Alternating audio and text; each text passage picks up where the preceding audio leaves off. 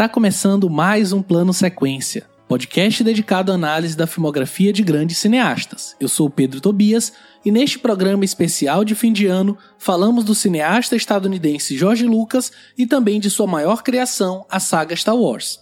Então, para esta gravação, discutimos os seguintes filmes da carreira do diretor: THX 1138 de 1970, Loucuras de Verão de 1973 a trilogia clássica de Star Wars, ou seja, os episódios 4, 5 e 6, respectivamente Uma Nova Esperança de 1977, O Império Contra-Ataca de 1980 e O Retorno de Jedi de 1983. Discutimos também a trilogia prequel composta pelo episódio 1, Ameaça Fantasma, de 1999, o episódio 2, Ataque dos Clones, de 2002, e episódio 3, A Vingança do Sith, de 2005, e discutimos também brevemente a trilogia sequel, composta pelos episódios 7, O Despertar da Força, de 2015, o episódio 8, Os Últimos Jedi, de 2017, e o mais recente, episódio 9, Ascensão Skywalker, de 2019. E apenas para lembrar que todas as nossas análises são feitas com spoilers, portanto fiquem atentos à minutagem de cada filme na descrição do programa. E antes de começar o programa de fato, eu gostaria de convidar vocês a participar do primeiro ciclo cinematográfico de podcasts, ou CCinePod. O evento que vai juntar grandes nomes da podosfera cinematográfica para debater cinema, crítica e sociedade.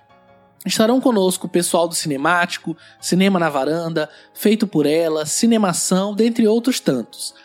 O evento será em São Paulo no dia 18 de janeiro de 2020 e você encontra mais informações no post desse episódio. Sem mais demora, pegue seu fone de ouvido, o gorro natalino, prepare a ceia e nos acompanhe nessa jornada, pois a partir de agora você está em um plano sequência.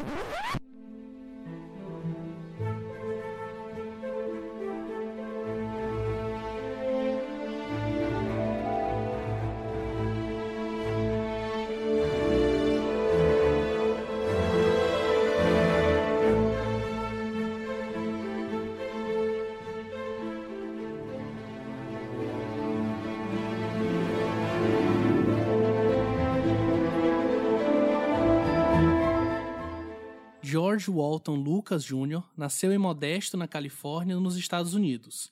Era um apaixonado por automóveis, mas um terrível acidente pôs fim a este desejo e mudou a sua maneira de ver a vida. O pai de Lucas possuía uma papelaria e queria que George trabalhasse para ele quando completasse 18 anos. Lucas estava planejando ir para a escola de arte e declarou ao sair de casa que seria milionário aos 30 anos. Ele frequentou o modesto Junior College, onde estudou antropologia, sociologia e literatura, entre outros assuntos. Durante a década de 60, Lucas estudou cinema da Universidade do Sul da Califórnia, uma das primeiras a ter uma cadeira dedicada a essa temática, onde conheceu Francis Ford Coppola. Nessa época, fez uma série de pequenos filmes, entre os quais um curta, THX 1138, que iria se tornar mais tarde sua primeira longa-metragem. Após fazer a graduação, fundou o estúdio American Zoetrope em parceria com Coppola, companhia que tinha por objetivo ajudar os realizadores a criar filmes de forma livre, fora do circuito opressivo de Hollywood. A Zoetrope não teve sucesso, mas com o dinheiro realizado com Loucuras de Verão e Star Wars, Lucas conseguiu montar a sua própria companhia, a Lucasfilm. Conciliando com seus trabalhos em Star Wars, Lucas desenvolveu uma nova série de aventura apresentando o durão, porém bem-humorado arqueólogo Indiana Jones e ele escalou o anti-herói de Star Wars Harrison Ford para o papel principal e Steven Spielberg foi o diretor de Os Caçadores da Arca Perdida em 1981. Ao invés das profundezas do espaço, Lucas mirou o passado para essa história de ação. Indiana Jones disputa com os nazistas a Arca da Aliança nesse grande sucesso de bilheteria. 16 anos depois de O Retorno de Jedi, Lucas dirige e escreve o episódio 1, A Ameaça Fantasma, em meio a grandes expectativas. A recepção do filme foi mista. Alguns críticos e fãs de Star Wars consideraram os personagens infantis e muito estereotipados, outros reclamaram que a história possuía uma dramaturgia rasa. Os episódios 2 e 3 foram lançados respectivamente em 2002 e 2005 para recepções semelhantes tanto do público quanto da crítica. Em 2008, Lucas lançou o quarto filme da série Indiana Jones. Ele foi um dos roteiristas e o produtor, enquanto Spielberg novamente ocupou o cargo de diretor. Harrison Ford retornou para o novo desafio como famoso arqueólogo e aventureiro em Indiana Jones e o Reino da Caveira de Cristal, ao lado de Kate Blanchett e Shia LaBeouf. O filme acabou sendo um dos maiores sucessos de bilheteria da temporada, mas não foi muito bem de crítica. Em 2012, Lucas decidiu vender a sua empresa Lucasfilm para o Walt Disney Company. Ele recebeu 40 milhões de dólares em ações da Disney como parte da transação. Em troca, a Disney ficou com todos os direitos da franquia extremamente lucrativa de Star Wars. Desde o ano passado, ele tem trabalhado como consultor para a nova trilogia de Star Wars, que se iniciou e encerrou nas mãos de J.J. Abrams. Em entrevista dada ao site The Wire, Lucas diz, aspas, a história contada em Star Wars é clássica. A cada poucas centenas de anos, a história é recontada porque temos a tendência de fazer as mesmas coisas repetidamente. O poder corrompe e, quando você está no comando, começa a fazer as coisas que acha certas, mas na verdade não estão. Fecha aspas. Para falar sobre esse cinema de histórias de Jorge Lucas, estão comigo Fernando Machado. Fala, Fernando, tudo bem? Fala, Pedro. Fala, Marina. Feliz demais falar do Jorge Lucas. A gente acabou de sair do, de um Star Wars que tive no cinema, tá, tá tudo fresco na cabeça, então vai ser vai ser um papo assim que a gente vai falar muito de filmes clássicos, filmes novos, filmes não tão novos assim. Então acho que vai ser um, acho que vai ser uma conversa bem bem ampla. Aqui também com a gente a Marina Oliveira. Fala, Marina. Oi, meninos. É, também fico super animada para falar do George Lucas, né? Acho que nesse clima de fim de ano, de Natal, é bom falar de uma coisa mais pop, mais descontraída. Então, Bora lá. É, acho que nada mais natalino do que falar de Star Wars e de George Lucas no Natal, né? E a gente tá é, quase que literalmente gravando no Natal, a gente tá gravando aqui no dia 23 de, de dezembro, então bem pertinho a gente já pega todo esse clima natalino. E eu queria começar comentando um pouquinho com vocês sobre os primeiros curtas dele, né? Porque foi o que chamou a atenção, foi o que fez ele ser notado por algumas figuras já de nome em Hollywood foram os curtas que ele fez ali ao longo da faculdade de cinema. Alguns deles, inclusive, estão disponíveis no YouTube, a gente vai até deixar nos hiperlinks. Mas vocês conseguiram pegar algum deles? O que, é que vocês acham desses trabalhos iniciais do Lucas e de repente como eles conversam com o que ele veio a fazer depois, apesar dele não ter uma carreira tão grande assim? É, a carreira dele é curta, assim, mas eu acabei não conseguindo ver os curtas. Eu tentei achar um, uma qualidade legal assim para eu conseguir assistir, mas eu acabei focando mais nos filmes e os curtas não. Acho que eu tinha visto um há muito tempo atrás, mas foi há muito tempo, eu não lembro muito bem do, do que ele conseguiu abordar assim, nesses, nesses primeiros trabalhos dele. É, eu não assisti os curtas também, mas eu vi o, o THX, né? Primeira, primeiro filme dele aí, é, que veio de um curta dele, né? Então, se veio na mesma pegada, eu acho bem. Eu acho até um pouco contraditório, né? Bem interessante, assim, como mudou o cinema do George Lucas as temáticas de distopia, de ficção científica é, permanecem, né? Mas até o fato da gente ler na biografia dele que ele abriu uma empresa é, para que fosse uma coisa meio contra a cultura assim de Hollywood, né? Para lutar contra essa, essas produções em massa de blockbuster, ele acabou se tornando uma parte muito grande, muito importante disso, né? O legado dele foi vendido para a Disney, afinal de contas. Então, eu acho que mostra um George Lucas que a gente não vê tanto depois dos filmes de Star Wars, né? Eu acho que a própria figura dele, ela é meio contraditória em si, porque ao mesmo tempo que ele é o não vou dizer o dono assim, mas digamos, né, vou me apropriar aqui desse termo, ele é o dono de algumas das fran maiores franquias que a gente tem em relação ao cinema, né? Star Wars nem se fala, Jonah Jones também passa muito por ele, apesar de ter a mão do Spielberg também muito forte, né, que é o diretor. É, e ao mesmo tempo que ele tá permeando isso, inclusive, eu até comentei isso no meu texto sobre Ascensão Skywalker. O Star Wars de 77, junto com o Tubarão, foram os filmes que devolveram é, a produção é, grandiloquente de Hollywood, esse poder né, que a nova Hollywood meio que tinha tomado. E isso tudo enquanto ele é um cineasta muito avesso, ele é meio contrário mesmo a esse esquema de produção de Hollywood. Até por isso ele acaba não dirigindo tanta coisa. É um cineasta é, que tinha muito potencial, mas que por questões pessoais mesmo acaba se afastando. E a própria decisão de vender os direitos do Star Wars. Inclusive, queria começar já indicando uma obra que acabou que não deu tempo de eu ler toda, mas eu li ali quase 50%. É, Jorge Lucas, A Vida é a Obra do Criador de Star Wars, do Dale Pollock. É um livro bem interessante, assim, é bem jornalístico mesmo, e ele pega de várias fontes, de entrevistas, de outros livros, de material é, original, enfim. É bem legal como ele consegue construir, consegue deixar a gente mais próximo mesmo do Lucas. E aí, nesse sentido, eu separei aqui um trechinho onde fala justamente um pouquinho sobre essa relação do Lucas com é, Hollywood, especialmente a partir do Star Wars, mas considerando especialmente os primeiros filmes dele. Lucas está determinado a fazer mais com seus filmes do que simples entretenimento. Ele transmite a percepção de um mundo ideal no qual o bem triunfa sobre o mal no fim e as pessoas aprendem a dominar seu destino. Hollywood não reconhecerá Lucas além de um technobrat, pois a indústria acha que ele a ridicularizou. E aí o próprio Lucas comenta que ele acredita que é, a academia em si é uma farsa, que seria uma maneira de sensacionalista de vender filmes disfarçados de arte, né? Uhum. Isso ele uhum. falando já no começo da carreira com um certo ranço, uma certa é, animosidade para com a academia, enfim, para com Hollywood de uma forma geral. E os cursos dele refletem muito esse Jorge Lucas mais introspectivo, assim, porque são curtas realmente experimentais, onde ele está brincando. Inclusive tem, não chega a ser um longa, mas é um média, é, chama Filmmaker, onde ele acompanhou é, a gravação de. Agora tem que lembrar o nome do filme, do Coppola.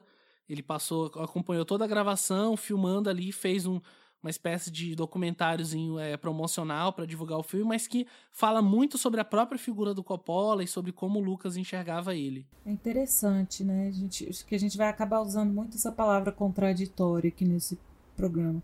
Acho que não de uma maneira às vezes de uma maneira negativa, assim, mas eu vejo a figura do George Lucas como uma figura complexa mesmo, assim. É, de um jeito que é surpreendente, né? Porque ele veio, ele vem de uma escola, assim, de uma turma de diretores muito, muito diversos mesmo, né? Todos muito brilhantes, assim, muito amigo do Steven Spielberg, do Coppola, né? Então era uma geração que veio com muita vontade de fazer coisas muito diferentes e que estava no tempo certo ali é, de questões técnicas mesmo, né? O George Lucas sem a tecnologia é, seria muito difícil Star Wars ter dado certo, assim.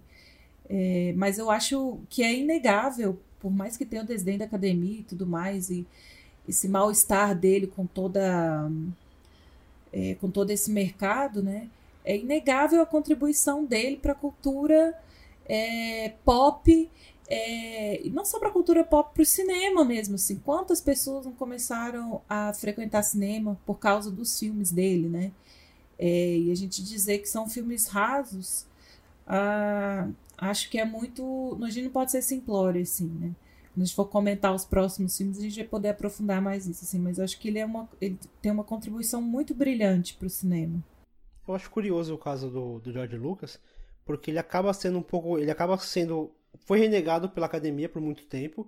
E acaba que muita gente que é fã da, dos filmes da nova Hollywood, a própria nova Hollywood mesmo, de alguma maneira acabou meio que desdenhando do George Lucas por conta que a gente pegar os filmes da nova Hollywood ali, os filmes do Scorsese, do Brian De Palma, a gente pegar o, os filmes do próprio Coppola, eles têm uma pegada muito mais sóbria perto de um Star Wars, por exemplo, ou, ou do que fez o Spielberg, o Spielberg e eles foram numa, numa outra direção é, que não, não a, a, ideia que não é julgar se é mais artístico ou não acho que isso nem, nem deveria ser pauta mas de alguma uhum. maneira acabou colocou, acabou se que colocou esses filmes do do Spielberg e do George Lucas por ter alcançado uma bilheteria maior, renovou o, o título blockbuster, que é uma coisa uhum. que tinha muito ainda nos 30, nos 40 e meio que caiu em desuso e depois voltou-se a usar porque eram aqueles filmes que tinham filas quilométricas para poder assistir as primeiras sessões.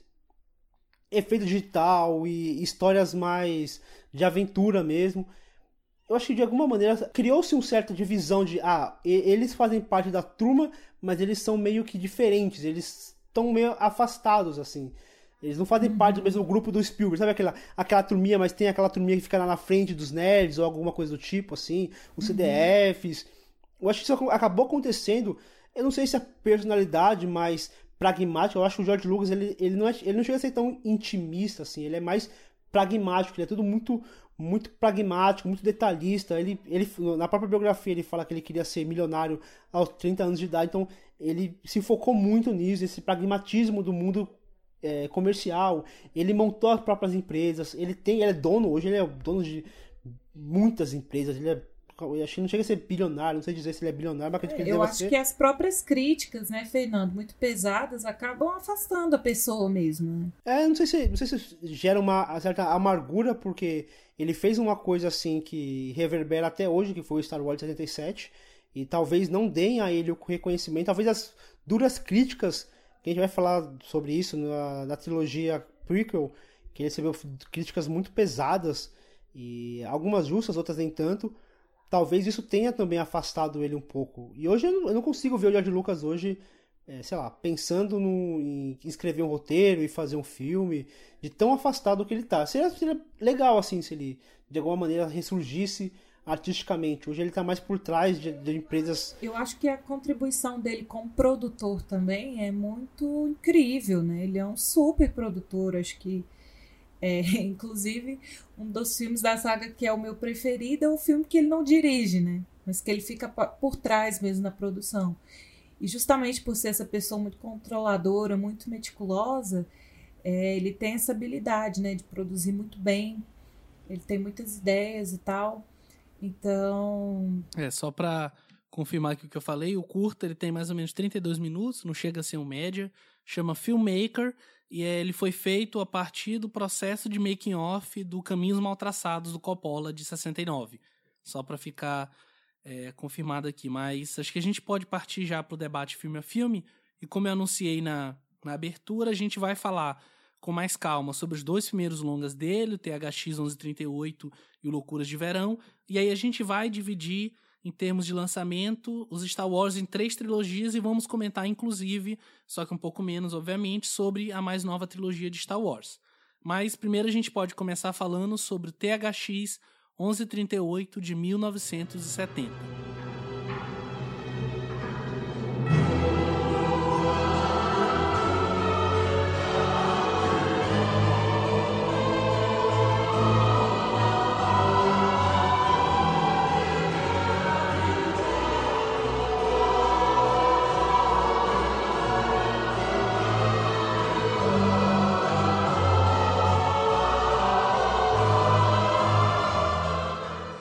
Futuro, a humanidade vive abaixo da superfície da Terra em uma sociedade onde os robôs são a força policial e as pessoas se divertem através da TV holográfica.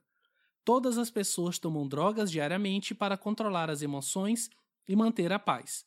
Além disso, o sexo é proibido por lei. Uma dessas pessoas é THX 1138. Quando sua companheira Lu 3417 para de tomar suas drogas, substitui também as de THX por placebo Assim, os sentimentos dele são despertados e ele se apaixona por Lu. Ao serem descobertos, eles se tornam bandidos em fuga.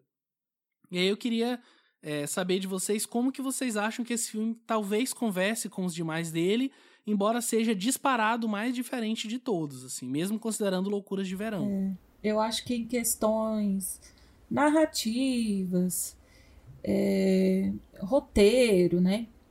É o filme mais diferente, mas a temática, né?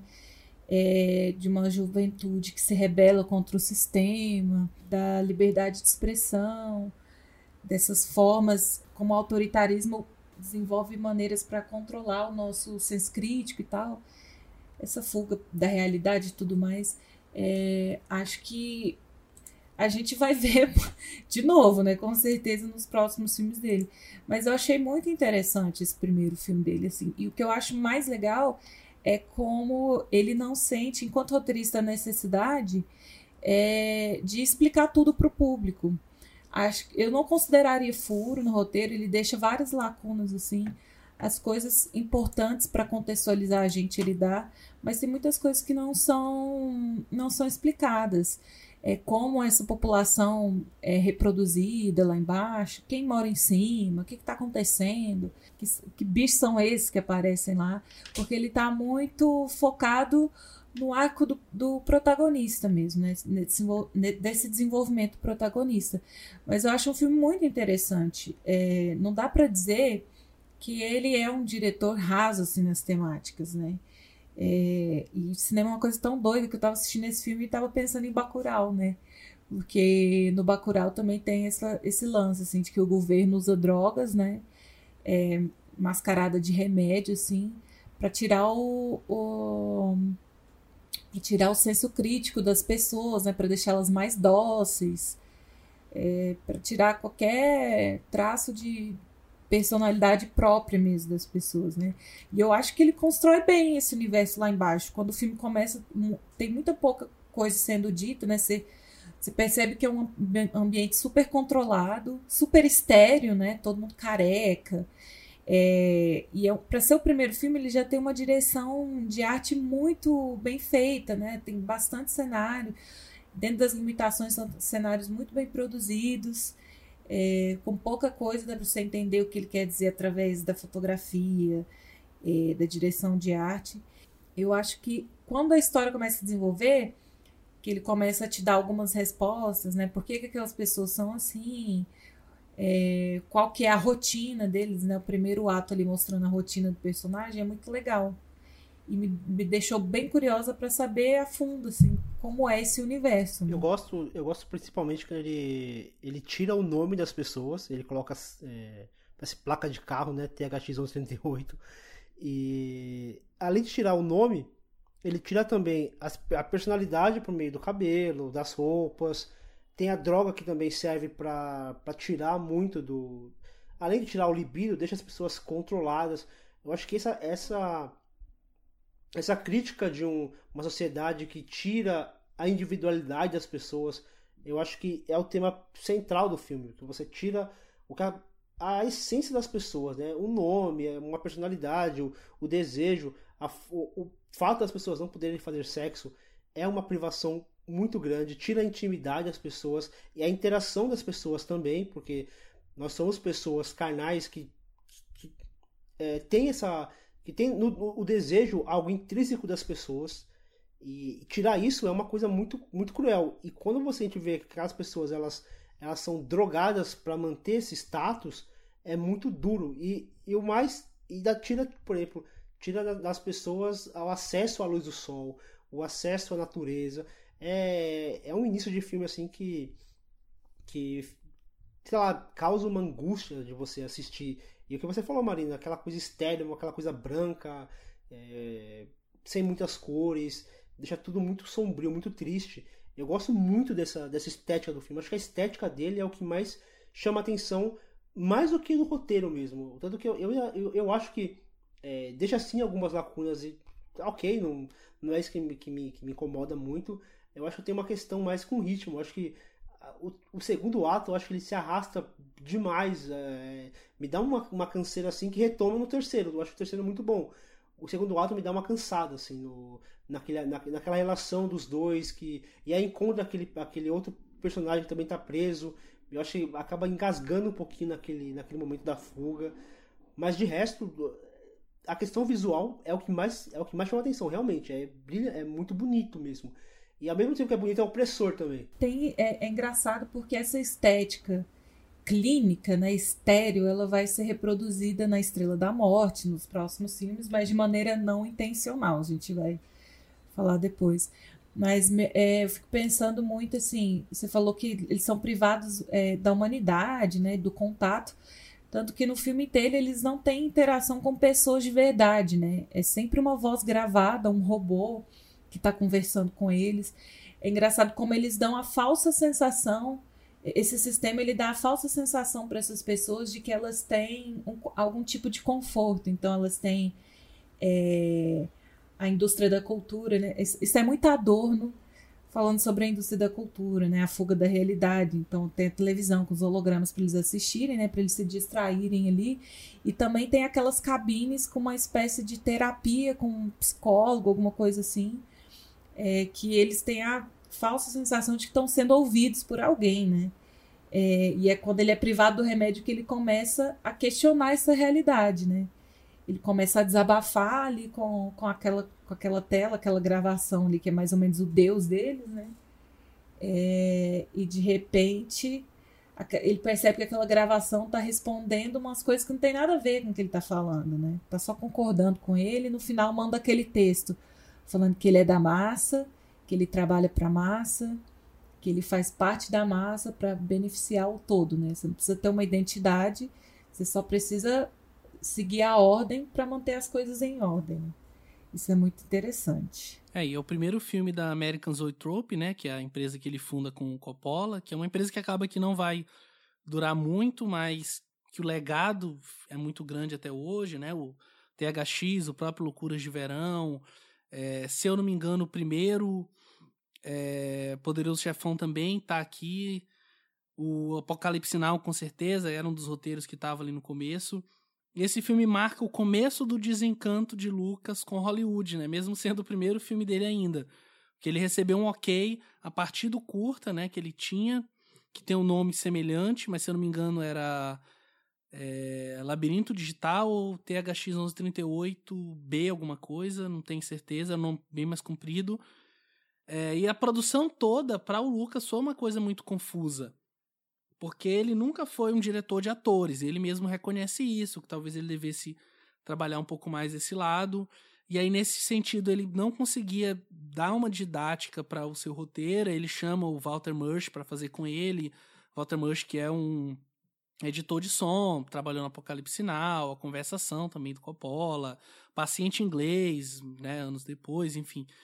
É, e a partir daí eles vão construir esse mundo. E eu acho que o que mais me impressiona aqui, e aí eu volto no que o Fernando falou sobre o Lucas ser um grande produtor, é como tudo relacionado à produção, todo o design, toda a apresentação daquele universo, tudo é muito meticuloso, assim, para um primeiro filme, para um diretor novo, com seus vinte e poucos anos, com orçamento mediano, não era orçamento grandioso, era menos de, de um milhão.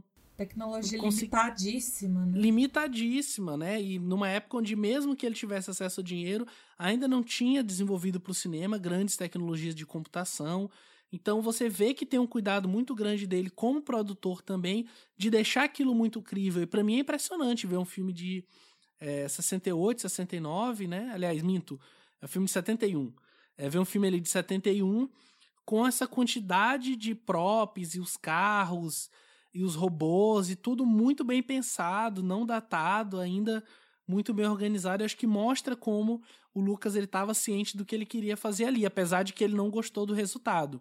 E o filme que a gente vê hoje, ele mesmo renega porque foi tirado das mãos dele pela Warner para fazer uma refilmagem, para mudar algumas cenas e reeditar também. E aí por isso ele acaba meio que renegando, embora ele diga até hoje que foi o, o, trabalho assim um dos melhores que ele já fez, só perde por loucuras de verão. Acho que o terceiro ato, para além da questão da, da, da, das questões de produção, né, que ele domina muito, ele resolve algumas, algumas cenas de uma forma muito inteligente. Então, a ideia do labirinto ser aquele fundo branco infinito, né?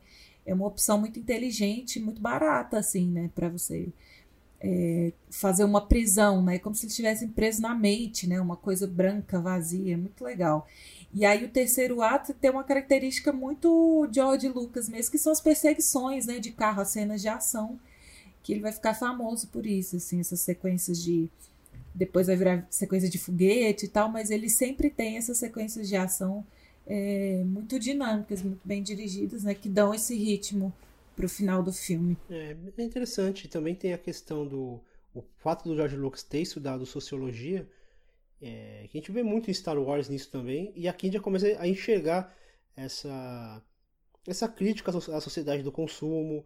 É, ele faz uma crítica muito grande ao controle estatal, e tem é, referências até óbvias ao George Orwell em 1984 a questão da vigilância, é, aquela prisão totalmente clean, branca, sem nenhum tipo de vida lá dentro, é uma, desumaniza uma desumanização das pessoas, é uma temática assim que ele acaba expandindo mais nos, nos demais filmes, talvez no Loucuras de Verão é, não, não se enxergue tanto essa, esse, esse existencialismo que ele coloca no que ele colocou nos filmes seguintes e... Mas é interessante a gente ver um começo de carreira desse, dessa maneira, assim. Agora, é curioso também, ao mesmo tempo que a gente vê ele fazendo esse filme, aí quando a gente parte pro filme seguinte, aí dá um choque, assim, muito grande, porque há, uma, há um salto de, eu não digo de qualidade, mas há um salto temático e estético muito grande. É, chega a ser um, nem parece que é do, do, do mesmo diretor. Se você pegar THX 1138 e falar que é dos mesmos diretores de Star Wars, você entende do que o C3PO aparece mais ou menos assim, ele sendo montado, assim, um, um visual parecido com, com o que tem o C3PO no, no, Star Wars. Agora, depois já parece, parece que muda o diretor, parece que ele, ele experimenta algo totalmente diferente, que a gente vai comentando no filme seguinte. Mas eu acho interessante esse começo de carreira dele, apesar de, de eu sentir uma dificuldade dele em, em, organizar a história de maneira a ficar coesa durante os três atos, eu acho a ideia muito boa e a estética melhor ainda. Uma última coisa que eu queria comentar é, é o moralismo que ele acaba colocando um pouquinho no filme, né? Apesar dele falar sobre transgressão, sobre você combater essa opressão do Estado, desse poder maior que te domina, e você fugir desses padrões que são impostos, mas ele faz uma crítica é, não tão velada assim ao uso de drogas, né? Quando ele fala, olha, se você usa drogas, se você tomar que esses remédios não vai fazer bem, então já levanta um pouquinho o moralismo que vai ser um bem mais forte no Star Wars e especialmente na, quando ele vai retomar o Star Wars nas, no lançamento de DVDs e de Blu-rays que a gente vai comentar mais para frente. Mas acho que a gente pode partir para o nosso filme seguinte, né? Que ele vai fazer ali é, dois, três anos depois, que é o Loucuras de Verão, em 1973.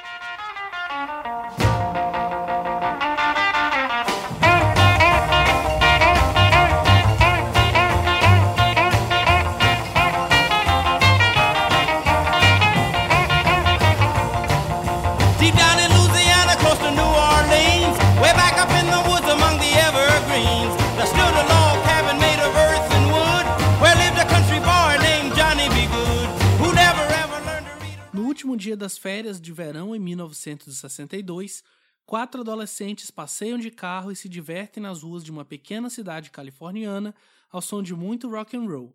Eles curtem o momento final de inocência antes do chamado da vida adulta. É, parece que eu sinto que tem uma, um saudosismo, um, um apego afetivo tão grande com esse filme da parte do, do George Lucas é porque toda a ambientação, todo o contexto, né? Desde a trilha sonora até os cenários, opas, são tão, são tão cuidadosos assim, são tão saudosistas, né? Que ali é a juventude dele mesmo, né? A juventude dele, do Coppola, é, de toda essa geração adulta nos anos 70 e 80, né? Então, é, é, ele realmente tem um, um um clima muito diferente do filme anterior, né? O filme anterior é, se, se leva muito mais a sério, é um filme muito mais sóbrio, muito mais crítico.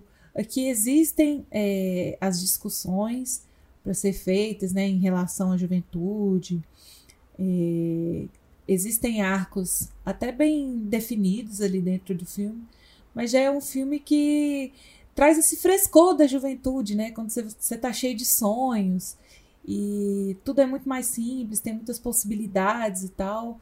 É, eu sinto que ele tem, ele, ele tem um carinho, um apego muito grande com esse filme. Você falou da questão da nostalgia. Quando a gente estava comentando sobre o. No Jovens Loucos e Rebeldes, que a gente gravou sobre o Linklater, a gente citou esse filme. E que apesar de serem temáticos, temáticas parecidas, são filmes completamente diferentes, no sentido de que Jovens Loucos e Rebeldes ele tem uma coisa de voltar o olhar para uma juventude que não é tão belo assim quanto a gente imagina, porque a gente tem aquela coisa do saudosismo do ah, naquele tempo era melhor, ah, naquele tempo era tudo maravilhoso. E aí a gente coloca, o link ele coloca ali que nem tudo era tão maravilhoso assim, tinha vários problemas, tinha a questão do bullying que tinha que ser tratado, tinha uma questão de sexismo também que precisava ser tratado, tinha uma questão de, de a escola que meio que validar algumas, algumas ações que são violentas para com os alunos. E aqui não, aqui já é um filme totalmente nostálgico, assim, ele traz essa nostalgia. Apesar de ter uma. Eu acho muito bonito o arco do, do, do piloto ali de, de, de rally, que Ele, é, ele tem um, um, arco um pouco mais introspectivo, introspectivo assim. Ele, ele volta é o um pouco mais. né? Como? O Milner.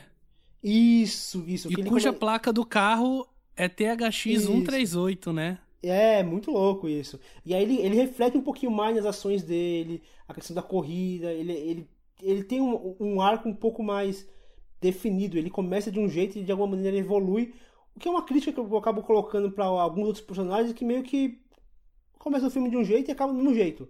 Aquele, ou, por exemplo, o nerd, lá, ele começa de um jeito e acaba do mesmo. O casal que se, separa, depois volta, depois briga, depois ela sai com outro, mas aí ele se, se declara para ele também acaba e, e volta do mesmo jeito. É, eu acho que esse personagem do, do, do Milner é o, é o que me pega assim, nesse filme. Eu acho, eu acho o, a relação dele, a dinâmica dele com aquela garotinha muito boa. Eu fiquei com medo desgraçado é. do que ia rolar daquele, daquele, daquele casal. É. Daquele casal não, daquela dupla, né?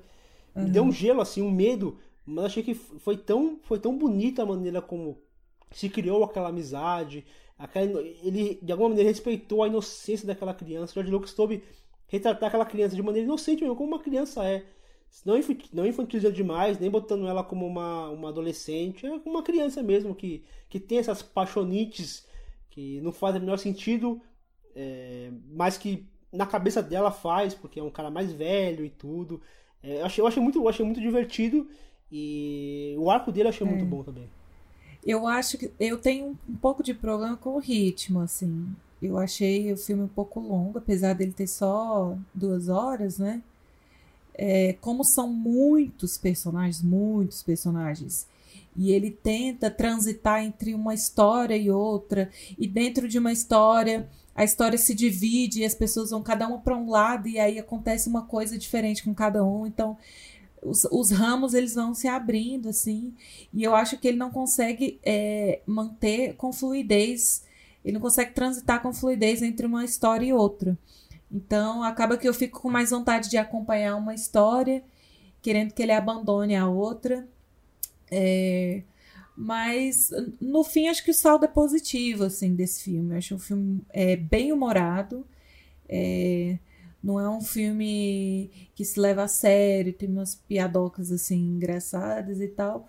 E é bom até para contextualizar um pouco a gente assim na época. Tem uma tem um momento que eles entram no carro e tá tocando Beach Boys, e aí eles zoam com Beach Boys, falam que Beach Boys é não é banda de rock de verdade, sabe? Esse tipo de coisa que é bem da época, é papo da época mesmo. E acho que das bandas que tocam nesse filme, acho que Beach Boys é a única que ainda existe e ainda tá fazendo turnê, sabe? Mas é bem. É um filme bem humorado, é um filme leve, assim. Eu só acho que na questão do roteiro ele não, não consegue fazer o filme ficar tão fluido assim. Porque acaba ficando repetitivo, né? Como não sai muito de dentro do carro, a câmera, tem poucas locações, assim, acho que acaba ficando um pouco repetitivo. E ele chamou aqui para justamente ajudar ele a montar esse roteiro, até porque, como eu falei, ele mesmo é, nunca foi um, um, grande roteirista. Ele chama Willard Hilke, né, que depois vai dirigir o Howard o Pato, é, ajuda também a escrever o roteiro do Indiana Jones e a Gloria Katz, né, que é para é, que também trabalhou nesses mesmos filmes. É, e ele chama eles para justamente ajudar a dar um pouco mais de fluidez, a dar um pouco mais de complexidade a esses personagens. E já quando ele partiu para a montagem do filme, né, com a ajuda da, da esposa dele, a, a Márcia Lucas, ele justamente percebeu que a ideia original, que era fazer o filme ser uma espécie de musical, só que sem os atores cantando, não ia dar muito certo, porque ele queria que as cenas dos quatro ficassem sendo mescladas. Então, um puxa para o outro, que passa para esse aqui.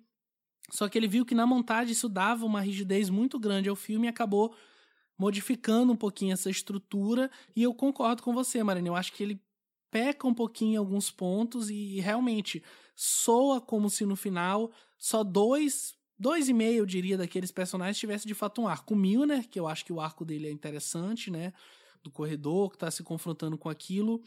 O Kurt também tem, tem um arco legal dele procurar aquela mulher que ele não sabe quem é e ao mesmo tempo ele tá em dúvida se ele vai ou não para a faculdade, ele acaba meio que invertendo os papéis com outro amigo deles, né? Que ele não queria ir, no fim ele vai e o outro, que eu agora esqueci o nome, é, queria muito ir, depois acaba não indo, até também para ficar com a namorada mais um ano. Né? Isso, exatamente. Só fugiu agora o nome dele. É uma personagem que eu ainda não sei se eu gosto, assim, muito por causa dessa questão sexista, assim. É a namoradinha do nerd, a loirinha. É, porque o filme deixa muito claro, assim, que as mulheres só se interessam pelos homens que têm carro, né? E tem que ser aquele carro, aquele possante. E ela, a princípio, só se envolve com o Ned porque ele tá com o carrão do amigo e ele finge que o carro é dele. Ô Marina, rapidinho, só, só te interrompendo. É, como é que a gente pode esquecer? O, esse personagem, né, é o Steve, que é interpretado pelo Ron Howard. Ron Howard, que hoje é diretor, né, enfim, de grandes produções, a gente acabou esquecendo, mas continua. É, o Steve. Pois é, essa personagem loirinha, eu esqueci o nome dela. É... É, o filme ele meio que é bem estereotipado mesmo, né? Nessa época, as meninas saem com os garotos que têm os carros possantes, né? É, e elas e elas se interessam entre aspas com pelo pelo nerd por causa do carro, sendo que ela já estava num encontro com outra pessoa, né? Meio que tem isso assim, ela vai com quem tiver o carro e tal. E aí no final é, quando ela descobre que ele não, que o carro não é dele e tal, que era tudo mentira, ela, ah, eu me diverti com você e tal. É, a gente pode sair depois. Ele, ah, eu tenho uma vespa. Ela, ah, eu gosto de homens que têm vespa, assim. Então, dá para entender nas entrelinhas que, na verdade, ela não tá interessada só no carro mesmo, mas é meio sexista isso, né? Todo homem no filme que tem um carro tá com um carro cheio de mulher, assim. Mas é bem. Não é um filme que eu levo tão a sério, então eu interpreto isso como uma. mais como uma brincadeira. Mas não sei se eu gosto dessa personagem loira, não. Eu acho o arco dela também muito fraco, assim. Pro tempo de tela que ela tem, né? É, o próprio Lucas foi muito confrontado com isso, né? E ele até por conta do lettering ali final, onde ele coloca meio que destino só dos personagens masculinos. É... Ele fala, não, mas eles são os protagonistas. Enfim, eu entendo o ponto de vista dele porque ele defende sobre um ponto de vista muito prático. Assim, não, eu quero falar sobre esses quatro protagonistas e só esses quatro são importantes, então é meio que as mulheres que envolvem a vida deles não são tão importantes, mas ainda assim continua soando muito sexista, e muito deslocado mesmo. Até pra época que foi feito suave e hoje soa bem mais, né? A gente olha e já fica assim meio com o pé atrás, embora ainda seja um filme realmente bem divertido. É, por isso que o Fernando ficou com medo do, do, do cara maior de idade com a criança. Ah, né? sim, com certeza. Poderia não. ter dado muito errado aquilo. É, não, eu fiquei com medo, assim, rolou uma. Chega um momento que rolou umas insinuações assim que eu falei, meu Deus, será que ele tá indo pra esse lado? E acabou que não. Foi uma surpresa boa. Mas eu concordo muito com o que vocês falaram. E tem uma questão do ritmo também, que é, é a forma como ele divide as histórias. Porque são histórias que são bem separadas, o que é, eles acabam se encontrando somente no final. Só que assim, ele dá muito tempo para um arco, de repente ele volta para um e dá pouco tempo, depois ele volta para um outro que é totalmente sem graça nenhuma, e aí se arrasta por muito tempo, que é quando surge o personagem do do Harrison Ford, que é, ele é um personagem meio meio canastrão assim, aí ele, ele surge e paquera aquela menina num arco é, que é bem, bem bobo, assim, que não consigo ele é entender. Ele é bem também. caipirão, né? Que ele tem é, caminhonete, assim. É, ele é bem caipirão, e aí ele chega e a menina entra no, no, no carro dele e não. Pra mim não faz muito sentido. Ele acaba dando muito tempo para aquilo lá. Ele só faz sentido esse personagem quando ele começa a disputar com, com o Milner, que aí há aquela disputa, que aí ele bate o carro. É, acho que na verdade a menina entrar no carro dele só faz sentido porque rola um racha no final e o acidente faz ela meio que desabar pro namorado. Não vai embora que eu não posso ficar sem você, eu não consigo. É, pra é, dar é aquele um... breakdown nela, mas é muito chata essa parte. É, então, esse é o problema, porque se ele focasse nos arcos que eram mais interessantes, que era do, do o rapaz em busca daquela garota que ele viu, e ele ficou encantado com ela, eu acho que ele achou muito interessante, muito divertido também ele indo atrás, ele querendo buscar, ele tentando achar, e, e aquele carro passando, ele indo atrás daquele carro. E o eu WhatsApp da época, né? Que era é. rádio, mandar recado na rádio. É verdade, é muito bom aquilo ali, né? É muito bom. Eu, é assim, eu achei, eu achei interessante, porque eu, falei, e agora, como que ele vai achar essa menina? E aí ele chega e fala na rádio, ó, me espere em tal lugar, ou eu vou te ligar em tal, me liga em tal número. Eu achei, eu achei interessante. Só que assim, dá pouco, acaba dando pouco tempo para eles em detrimento de, uma, de outras histórias que não eram tão interessantes assim. Aí dá uma quebrada legal no ritmo. É, e sobre o, a rádio, né? O Wolfman Jack, que era um, um personagem da vida real, né? E tinha esse lance mesmo de ninguém sabia quem ele era, como ele era, que o Lucas acaba colocando também no roteiro. E eu acho o encontro dele com o Kurt ali na rádio muito puro. Acho que é um momento de serenidade, assim, o filme ele dá uma tranquilizada e ele se encontra, ele fala, não, o Wolfman Jack tá em todos os locais, assim, eu só recebo as fitas aqui, mas se ele tivesse aqui, ele te diria isso. E a forma como o Kurt enxerga aquilo e depois ele sai e tem só um, um planozinho curto, né, dele já incorporando o Wolfman Jack, eu acho bem, bem puro mesmo, assim, bem representativo. E tudo que a gente falou mesmo sobre os Jovens Loucos e Rebeldes, em termos de captar a juventude, eu acho que acaba se aplicando bem para cá. Então, se você ouviu o nosso último podcast sobre o Linklater, especialmente o papo sobre esse filme, eu acho que os dois eles estão bem conectados. Eu até uhum. comentei na época. É, mesmo. eu acho que esse momento com o radialista, assim, é um momento de reflexão séria do filme mesmo, assim. Porque o filme, durante todas as horas, ele dá uma pincelada em algumas questões, mas é tudo meio raso, assim. Ah, eu não quero ir pra faculdade, porque eu tô com medo de, de sair da minha zona de conforto. Ah, aí tem o personagem, né, que a gente. Nós três concordamos que tem o arco mais bem definido, né? Que é o cara que tem o poçante mais rápido da cidade lá. Que ele é considerado pela turma como o cara velho, né? Que já saiu da escola e que ficou estagnado ali na cidade. Ele ainda. É aquela pessoa que tá no limbo, assim. Ela não é adulta, mas ela não é adolescente mais, né? Ela saiu da escola e não foi para lugar nenhum. É, e aí fica tudo meio pincelado. E quando tem esse momento de, de respiro ali com o radialista, que ele fala: olha, é, eu, não, eu, eu não saio daqui dessa cabine, mas é o Wolfman, né? Mas o Wolfman já saiu e se você soubesse de todas as coisas que ele já viu no mundo afora, você não ia pedir para ficar aqui nessa cidade, né? Acho que você ia querer conhecer o mundo. Então eu concordo, assim, eu acho que é um momento é, de calmaria, assim, que tem, a reflex... que tem as re... melhores reflexões no filme. É, eu acho que falta também um pouco de, de sutileza do, do Lucas nesse filme.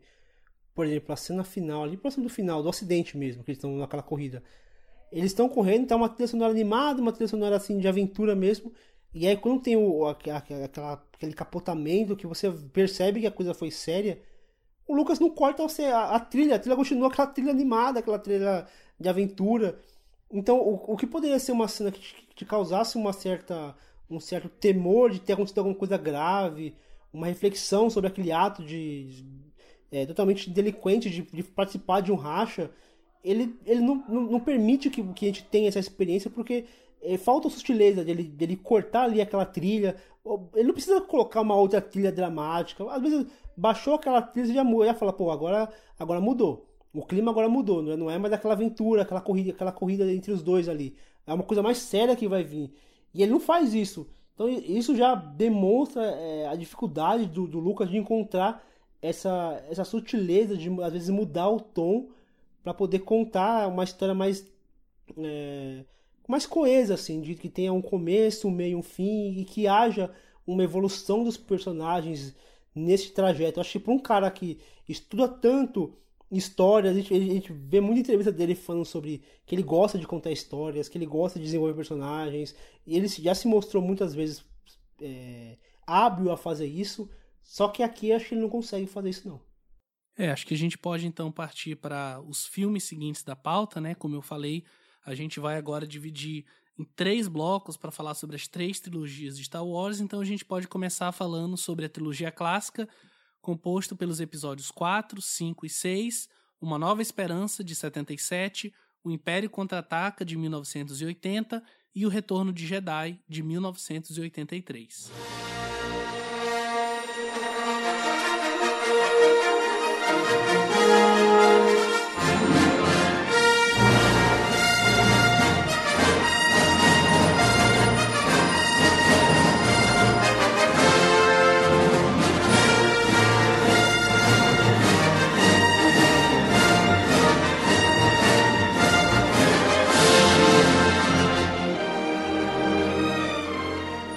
Alto oficial do Império Galáctico Darth Vader vai atrás da senadora e princesa Leia Organa, sob duas acusações.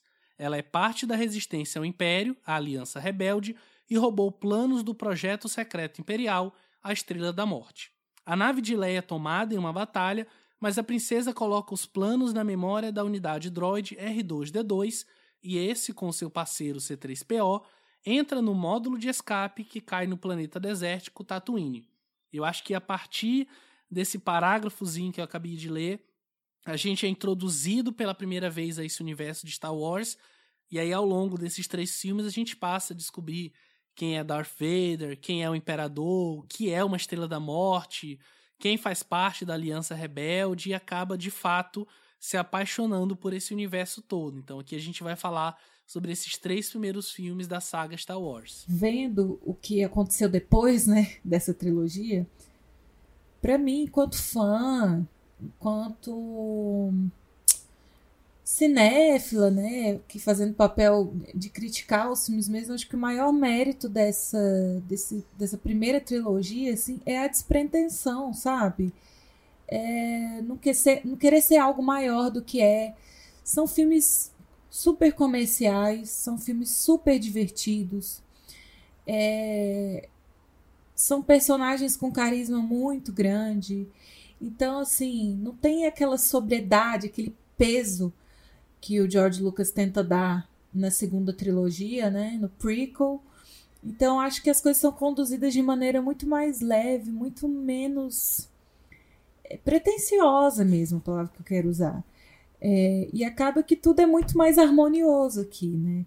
É, dá para ver, ele começou é, acreditando que podia dar certo, assim, mas é, eu acho que ele não tinha, ele disse que não tinha pensado, que já tinha pensado desde o começo que seriam é, mais de uma trilogia.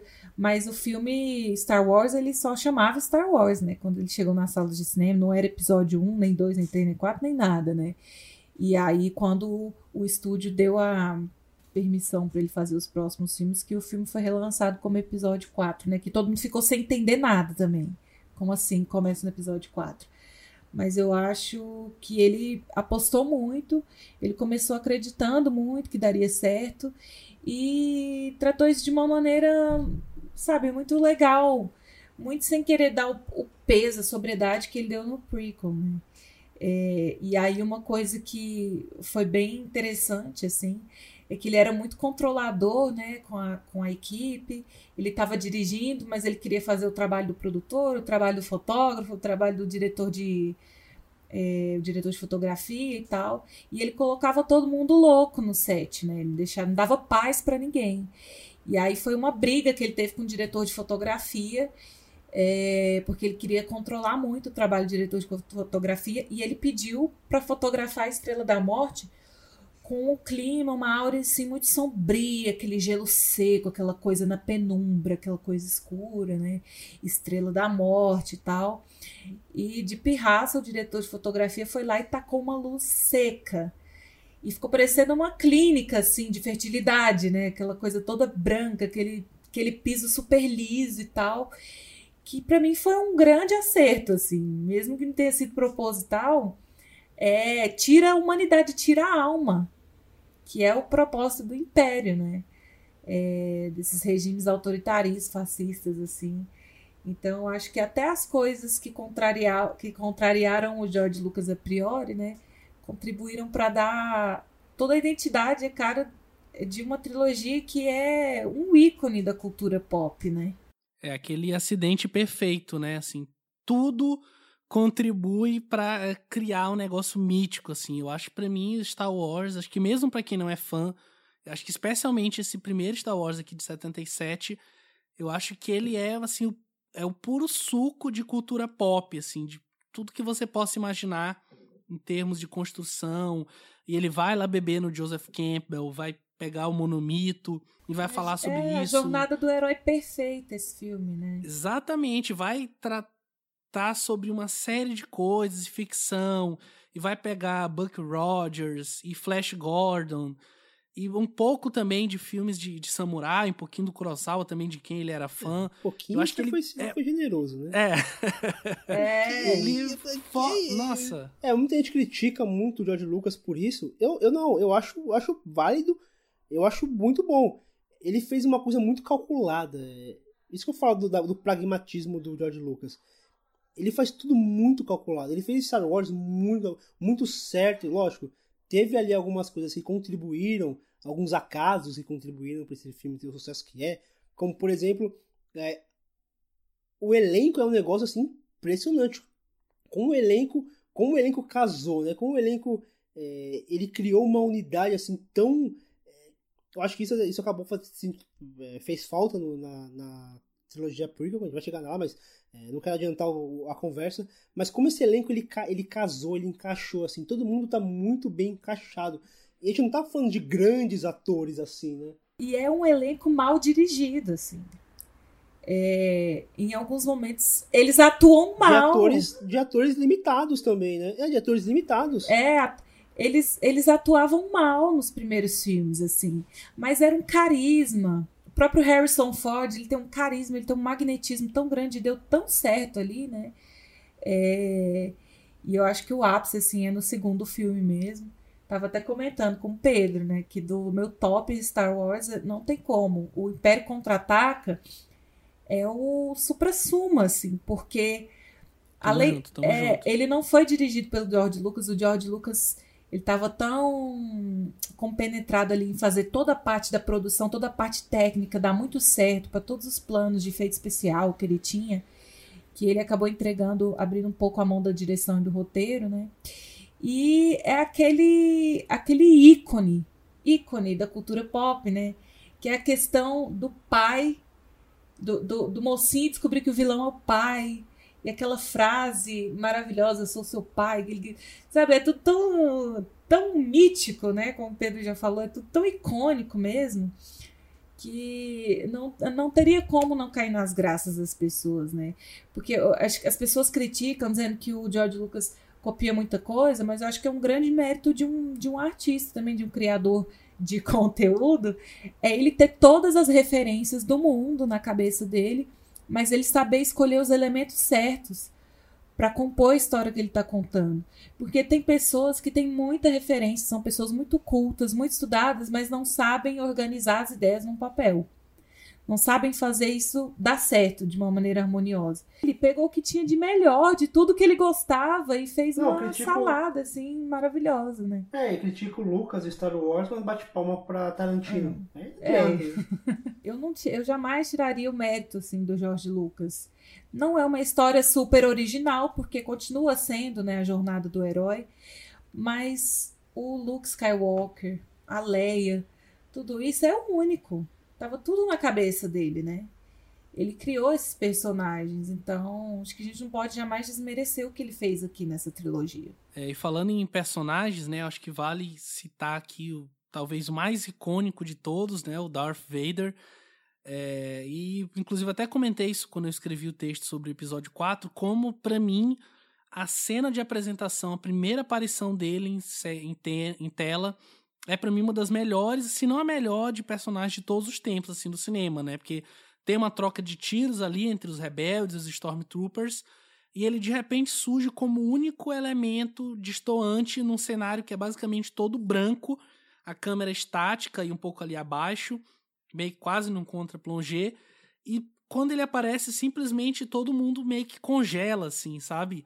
E a sequência toda dura, sei lá, 20, 15 segundos, e mostra o quão esse personagem é importante, a relevância que ele vai ter, né? A presença, ainda, né? É a presença dele. Aí, falando em presença, falando no Darth Vader, vale citar, né, que ele foi meio que dividido entre dois atores, ele foi interpretado fisicamente pelo David Prowse e foi dublado depois pelo James Earl Jones, né, que é a voz que a gente conhece, mas a própria história do David Prowse é uma história assim meio triste, inclusive tem um documentário de 2015 né, que é um documentário espanhol que fala um pouquinho sobre como ele era para ser também a voz, ele fez as falas todas, mas enfim, por uma série de fatores ele acabou sendo limado mesmo, e eles fizeram meio que esse filme, onde no final ele também aparecia falando, onde fizeram uma refilmagem ali para dar o crédito que eles achavam que ele merecia, que ele merecia mesmo, mas que foi inclusive proibido de ser exibida essa última parte, mas o documentário tá aí. Se eu não me engano, ainda tá disponível na Netflix para quem quiser assistir, porque eu acho que é bem interessante sobre essa figura que, né, fisicamente dá esse caráter ali pomposo pro Darth Vader. Eu acho que um personagem que a gente não pode deixar de comentar é a trilha sonora, né? É, no primeiro filme, assim, George Lucas diz que foi um caos, era a primeira grande super produção dele, né? É, tanto é que ele não recebeu muito para trabalhar. O acordo dele com a distribuidora, né, com, com o estúdio, ele pediu já num, num pensamento muito avant-garde, assim, é, ele queria os royalties, né, os direitos dos personagens para vender boneco, roupa, brinquedo que foi o trunfo dele, né? O que fez ele milionário foi isso, né? Para além das bilheterias que ele ia ter que dividir com o, com o estúdio. É... Então ele disse que durante a produção do filme a única coisa que, que deixava ele tranquilo era a participação do, do, John Williams, assim, que quando chegava a trilha, ele escutava a trilha e falava, é isso, sabe, é isso. Poderia fazer o filme em cima disso. Acho que foi a única coisa que ele não quis meter a mão foi a trilha sonora. E é realmente, é, e, né? Marina, e esse lance dele ter pegado os direitos tem muito a ver com a desilusão que ele teve no THX e um pouco no Loucuras de Verão, dele, dele não ter controle sobre tudo e ver um produto que ele pensou ser tirado dele pelos ser vendido estúdios, de qualquer né? forma, né? Exatamente. Então ele preferiu não, eu recebo menos, mas eu quero ter o controle sobre o meu produto. Uhum. É, e ele acabou criando um monstro com isso, né? É, a gente vê aí próprio caso da, da Lucasfilm sendo é, vendida para Disney, assim. A gente vê no roteiro a inserção de uns personagens, umas coisas nada a ver, que no fim das contas é só para vender produto mesmo, né? Não tem função narrativa nenhuma, aquele tanto de bicho, né? Aquele tanto de personagem, mas tá ali para vender. Mas a questão da trilha sonora, assim, é impressionante, gente. Que o John Williams faz nesse, nesses filmes do Star Wars. É, daqui mil anos, a gente vai saber o que é uma marcha imperial, o tema da Leia e do Han, assim, é muito emocionante. Eu acho que é um mérito que os filmes atuais têm, que não é deles, que é trazer essa nostalgia de personagens que a gente amou lá atrás, com a trilha sonora e tal, assim. Então, até os filmes atuais estão bebendo dessa a fonte até hoje. A Marcha Imperial é tão potente que mesmo no, no episódio 4, onde ela não, não aparece, parece que a gente ouve aquela, a trilha sonora. Parece que a gente ouve, parece que a gente ouve a trilha, a trilha, a trilha, a margem imperial quando Darth Vader aparece. Mesmo a trilha não estando lá, porque ela só aparece no, no episódio 5. Mas a gente parece que ouve, então é tão memorável a cena, a, a trilha sonora. Lógico que é, ela, foi, ela foi pensada é, para criar essa, essa sensação, tanto que ela acaba se tornando um leitmotiv que se repete a exaustão toda vez aparece Darth Vader no, nos episódios 5 e 6, mas no 4 ela não está presente, mas isso não tira a imposição física e a, imposição de voz do, do Darth Vader. Acho que, acho que ele é um personagem que já foi criado grande, né? E depois é, o, o George Lucas conseguiu deixar ele ter um, ter um, um contexto que apesar de mal executado, é um contexto que é, que é interessante a formação do personagem, de, a questão de ideia, né, de, de personagem, mas ele é, é, é um, um, personagem muito, muito icônico, assim. Agora, Marina, você comentou uma coisa que eu acho que eu fiquei pensando aqui, na questão de que o George Lucas, ele se deixou, ele acabou criando um monstro, né, na questão de, de transformar o, o, seu, o seu produto em, em, empresa e ter controle de tudo e tal, e acabou vendendo depois. É, quando, assim, no, no, começo do programa, quando o Pedro ele, ele leu lá a biografia, uma, pequena biografia do George Lucas, e uma entrevista dele que ele fala que a história se repete, tudo que Star Wars é uma história contada, e ele fala que a história é o, o poder que acaba corrompendo, fazendo com que a pessoa faça algo errado achando que tá certo. Eu acho que de alguma, de alguma maneira o George Lucas acabou virando uma vítima disso. Ele acabou muitas vezes errando pelo excesso de, talvez, por excesso de poder dado a ele. Eu, eu acho que, por exemplo, em Um Retorno de Jedi, quando ele coloca aqueles Yukis, aqueles, aqueles, aqueles bichinhos e engraçadinhos, mas que durante um filme todo cansa demais, claramente para vender boneco, eu acho que ali ele já começa a, a ser vítima do próprio produto dele. Ali ele começa a se perder nesse, nesse controle total que ele, que ele. Na verdade, ali ele não, ele não tem o controle total, porque ali a direção nem dele é. Mas é, essa coisa de inserir personagens demais, às vezes, desnecessariamente, que acabou cansando, deixando o ritmo do filme bem, bem carregado. Eu acho que ali ele começa a criar esse monstro que ele acabou é, criando na história dele, né? De personagens a mais que às vezes não servem para é, nada a não sentido, vender bonecos. Quando ele vai revisitar os filmes para o lançamento DVD antes da, do lançamento da trilogia prequel, e ele vai lá e muda e coloca aquela cena da cantina em Mois Eisley e coloca o Grido atirando antes do, do Han Solo, sabe? Faz essas pequenas modificações que talvez podem não ser nada, mas que quando você vê ele está modificando o produto, ele está tratando aquilo como uma obra inacabada, quando a partir do momento que ele lança o filme, acabou assim. Ele pode decidir o que vai fazer com o fruto daquilo, mas aquela árvore, que é o filme pronto, ela já está feita. Então, isso é uma coisa que eu, inclusive, critico bastante. Sei lá, ele pegar e colocar o Hayden Christensen no final, ao invés de colocar, é, de manter é, o ator do Darth Vader, sabe? Enfim, essas modificações assim que ele faz depois, e é, não só para adicionar efeitos, porque eu acho até interessante, para dar uma atualizada, mas mexer mesmo na estrutura da obra são, são coisas bem complicadas assim de se falar, né? É, eu acho que antes de a gente comentar o prequel, né, tem esse período de transição aí de uma trilogia para outra em que ele não vai lançar nada de Star Wars, mas ele vai ficar mexendo na ferida, né? Ele vai ficar futucando os, os filmes passados, porque a tecnologia está avançando e ele quer pôr CGI. Então ele, fa ele faz aquela famosa alteração do Jabba the Hutt, que ele vai pôr um CGI medonho, o famoso Han Shot First, né? Porque na cabeça dele podia existir a crítica de que o Han, um anti-herói, teria atirado em, em algum possível opositor. Sempre tive nenhum. Mas, gente, ele é um canastrão, né? O Han Solo. Todo mundo entende isso. Que ele nunca foi um herói. Ele, ele, é meio que a construção de um herói, mas ele sempre foi um anti-herói, né? Então ele vai e faz na versão lançada para DVD o Han meio que fazendo um desvio da cabeça, assim, o bicho atirando nele primeiro, ele desviando com o pescoço para depois ele atirar. E ficou muito estranho, né? ficou com o pescoço meio quebrado. Assim, são umas coisas desnecessárias, sabe? Ele, chega, ele começa a se preocupar com umas coisas que não tem nada a ver. Ao invés de se focar no principal, ele fica querendo mexer em umas coisinhas é, que não fazem muito sentido, né? E aí a gente vai ter o prequel aí, que foi uma uma tristeza para os fãs e para os críticos, né?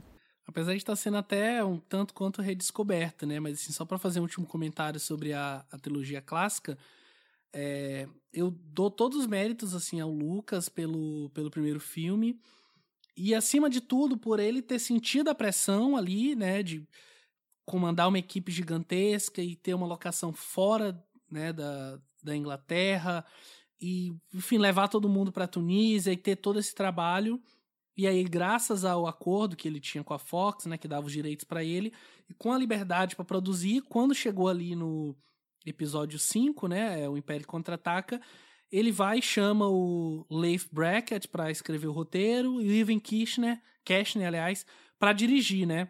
Só que aí o Brackett acabou falecendo e aí o Lawrence Kasdan vem completa o roteiro com a própria ajuda do diretor para dar uma certa, um certo dinamismo diferente. Então ele fica como produtor e você vê os aspectos do George Lucas no filme todo, mas acho que o fato dele ter delegado a direção, especialmente a direção de atores e também a própria direção de câmera, que era uma coisa que o Lucas não dava tanta atenção assim. Ele sempre dizia que para ele a câmera tinha que ser o mais invisível possível e não tinha que atrapalhar, então ele era meio que avesso a certos movimentos de câmera.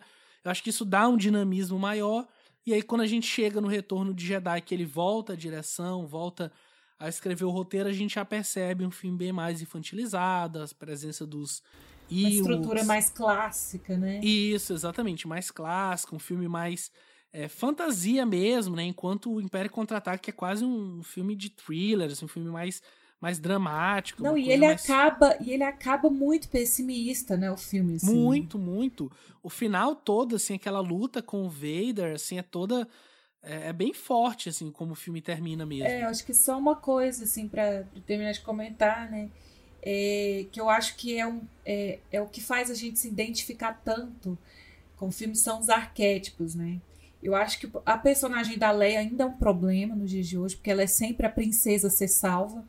E aí vai existir uma retratação histórica com a personagem dela é, nos filmes da Disney, né? Que ela é transformada numa general e aí ela se torna uma mulher, a mulher independente e forte que ela sempre foi, né? Mas a gente consegue se identificar muito com os personagens e a própria filosofia para aquele universo, ela dá nome para umas coisas que são muito comuns, né? Então você tem a força, você tem os Jedi que são tratados como uma religião, mas a força pode significar qualquer coisa para você. Para cada pessoa a força pode significar alguma coisa. Para qualquer pessoa, o império, a opressão pode significar uma coisa diferente, né? Isso é muito Nietzsche assim. Como sempre vai ter uma geração que vai se rebelar para lutar contra a geração passada. É, falando num contexto de sociedade, mas num contexto pessoal, né? Como a gente sempre briga com os nossos pais. A gente renega os nossos pais, a gente tem essa ruptura com os nossos pais para a gente encontrar quem a gente é. E na questão da sociedade, né, os rebeldes, eles estão lutando contra um governo autoritário, opressor, é, para encontrar sua própria voz, a sua própria identidade. E quem é que não se identifica com isso, né? Ainda mais quando você é jovem, você tá nesse gás para descobrir quem você é, para lutar pelos seus direitos. E a saga Star Wars é sobre isso, é um filme sobre família. Todo mundo tem família, todo mundo tem problema na família, mas também é sobre algo muito maior, né? Que é a nossa realidade, é luta de classe. Então, eu acho que todos esses elementos filosóficos, esses elementos é, culturais mesmo que ele insere, mesmo que às vezes de maneira rasa, faz a gente se identificar em tantos níveis com, a, com essa aventura que é muito emocionante, muitos pontos. Às vezes é um humor meio galhofa, bem anos 80 mesmo, mas quando os rebeldes ganham uma batalha, a gente vibra. É muito legal de ver, né? E eu acho que isso meio que se perde no prequel, né? Acho que por isso que os fãs não gostaram tanto. É, enfim, a gente pode partir então para a trilogia seguinte, né? Que ele vai fazer ali, começar a fazer 22 anos depois, que é a trilogia prequel ou trilogia é, prelúdio, como você queira chamar, que é composta dos episódios 1, 2 e 3, A Ameaça Fantasma de 99, Ataque dos Clones de 2002 e A Vingança do Sith de 2005.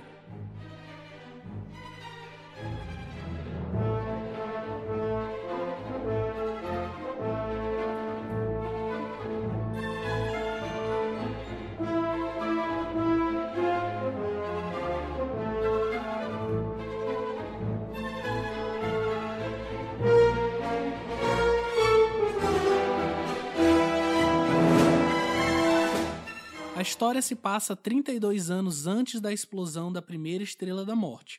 O chanceler Valoro, líder da República Galáctica, envia o mestre Jedi Qui-Gon Jinn e seu aprendiz, o jovem Obi-Wan Kenobi, para negociar com a Federação de Comércio um meio de acabar com o bloqueio comercial ao planeta Naboo. Darth Sidious, um Lord Sith e conselheiro secreto da Federação de Comércio, ordena ao vice-rei Nut Gunray para matar os Jedi e invadir Naboo com um exército de droids de batalha. E assim como na trilogia clássica, a partir daqui a gente vai continuar essa história, a gente vai acompanhar o Obi-Wan jovem, que inclusive eu digo que essa trilogia que era para ser sobre Anakin, para mim é muito mais sobre Obi-Wan. Ele é muito mais protagonista, a gente acompanha ele muito mais e o arco dele é muito mais forte, especialmente considerando como ele começa no episódio 4. Mas eu queria saber o que, que vocês acham da trilogia prequel. É, eu acho que isso que você falou do Obi-Wan, né? É muito claro. Acho que até pela experiência do ator é, e pela falta de direção dos atores, né? É, eu acho que para o primeiro filme, o casting da criancinha eu não acho muito legal. Eu acho aquela criança meio irritante, assim. Mas se ela fosse bem dirigida, talvez tivesse dado um, um um tom menos birrento assim para o filme, né? É, só que o 2 e o 3 também, o personagem do Anakin, é, ele não me ele não me atrai em nenhum nível, assim, eu acho ele uma pessoa irritante, muito birrenta. É, dá para entender algumas motivações, mas é tudo muito superficial, acho que pela falta de direção de atores, porque você tem Samuel L. Jackson no, no, no, no elenco, você tem a Natalie Portman, perfeita, maravilhosa, mas ainda assim é, são filmes tão frios, tão, filmes que se levam tão a sério, assim, e aí no meio do filme tem um Jar Jar Binks, assim, para ser alívio cômico, uma coisa meio estranha. Então, o que eu tiro, assim, desse prequel todo é que o George Lucas, ele se perdeu dentro das questões técnicas, das possibilidades que ele tinha com CGI, e ele esqueceu da parte humana, assim, da história, né? Que era tão presente nos filmes anteriores. Da, da gente se identificar tanto com aquele carisma da Leia, do Han. O Han não prestava, ele era um canastrão. Ele pegava a Leia, ao mesmo tempo já não queria e tal, aquela coisa estranha, mas eram, eram pessoas muito humanas. Um, tinha um calor humano esses filmes, assim, era tudo muito gostoso. E aqui é tanto CGI, é tanta coisa acontecendo e ao mesmo tempo não acontecendo nada, porque o, o segundo filme, principalmente, as discussões são todas feitas numa sala do Conselho Jedi, é, intercalado com perseguições de nave. Tem, ele acaba se é, se datando porque ele tá nesse período de transição, né, é... né? Entre a maquete e o cenário computadorizado. Mas é engraçado, Pedro. Não é, não é culpa do período porque existia maneiras de fazer isso para não ficar datado, porque no mesmo ano que saiu esse filme, saiu a trilogia do Senhor dos Anéis. E a trilogia do Senhor dos Anéis está muito passável ainda. Você assiste, às vezes algum enquadramento ali do, do Gollum vai te incomodar, mas ainda é uma mistura muito perfeita de efeito prático com CGI. O George Lucas, ele, ele foi um cara que cresceu tanto o olho para academia, ele falou: agora eu vou provar. Eu tenho meu estúdio de animação, eu posso fazer o que eu quiser no CGI. E aí foi que ele investiu tanto, né, para fazer o personagem do do Yoda. Mas assim, é, muito se fala que nos bastidores dos filmes ele não quis, é, ele não quis construir, reproduzir quase nenhum cenário. Ele gravava tudo na tela de chroma key. E a, tinha muitas das cenas que era um diálogo, sei lá, entre o Anakin e o Obi-Wan, que eles gravaram separados. Porque o ator não tinha disponibilidade para o dia, o George Lucas falava: não, então vamos gravar aqui só o Obi-Wan olhando para a tela verde, depois eu gravo a parte é, da câmera do, do Anakin conversando com o boneco verde aqui, depois na edição eu junto tudo. Então, para ele, tudo ele resolvia na questão da edição, né? Se precisava de neve, de um deserto, do que fosse, ah, não vou levar para. Não vou fazer uma locação, vou fazer tudo no CGI. Então é um filme que você percebe que os atores não estão se olhando no olho, sabe? É uma coisa fria mesmo. E aí ele é uma coisa muito apelativa também. Para mim, o Anakin usando a força para cortar uma pera e dar na boca da, da Amidala é a heresia, assim, do, do uso é. da força, sabe? É o ápice do romance forçado. É muito tem nem como falar isso. É, você falou dessa questão da força. Para mim, o que mais me incomoda nesse filme é que parece que por alguns instantes o George Lucas esqueceu que, o que é a força. Uma Exatamente. coisa que ele desenvolveu, ele desenvolveu tanto a questão da religiosidade, a questão do, da força dentro de você. E aqui ele, e nessa trilogia, ele simplesmente focou na força como uma, um, algo que, que se não Conhecimento controlado... técnico, né? É, não, e algo que se não controlado vira mal. Só isso. A força é só isso, basicamente. É luta de sabre para lá e para cá, porque é, como, como na, na, trilogia clássica a tecnologia não tinha essa não permitia uma luta de sabre tão, digamos, coreografada, é, né? Coreografada. Então usava-se mais a força. E aqui você não vê, você vê ele empurrando um objeto outro ali e é só pouca porradaria de sabre de luz e, e assim, e uma porradaria que a, visualmente, por exemplo, a luta com Darth Maul eu acho muito bonita. Aquele uhum. sabre de luz duplo, vermelho, toda aquela coreografia eu acho muito boa. O problema é que eles quiseram desenvolver o personagem. Por é exemplo, vazio, o Darth, né? é, o Darth Vader, é, você espera um momento da luta dele com com, com Obi-Wan ou mesmo a luta dele com o Anakin ou com com o Luke, porque você, você sabe o que ele é um, alguém poderoso. Você já teve demonstrações da força que o Darth Vader tem. E o Darth Maul, ele aparece, tem aquele visual totalmente assustador, mas só. Né? Não tem nenhuma e demonstração. Morre, né? É, e não tem nenhuma demonstração de. Tipo, eu não, eu não fiquei aguardando a luta dele. Era mais por. Pô, quero ver como que vai ser esse sabe de luz duplo. Mais do que do personagem em si. Poderia ser qualquer pessoa ali que o resultado seria o mesmo. Então é esse o problema. Ele focou no, na, na, na, na imagética, ele focou no, no, no criar um universo rico em detalhes. E assim, ele tinha, ele tinha na mão uma ideia muito boa que é contextualizar a política de Star Wars, que é algo que é. nos filmes anteriores pouco foi explorado. E aqui ele até, ele até desenvolve, por isso eu falo, a ideia é muito boa. Eu acho que é. Como que fala? A, o argumento é muito bom, né? O argumento é muito bom.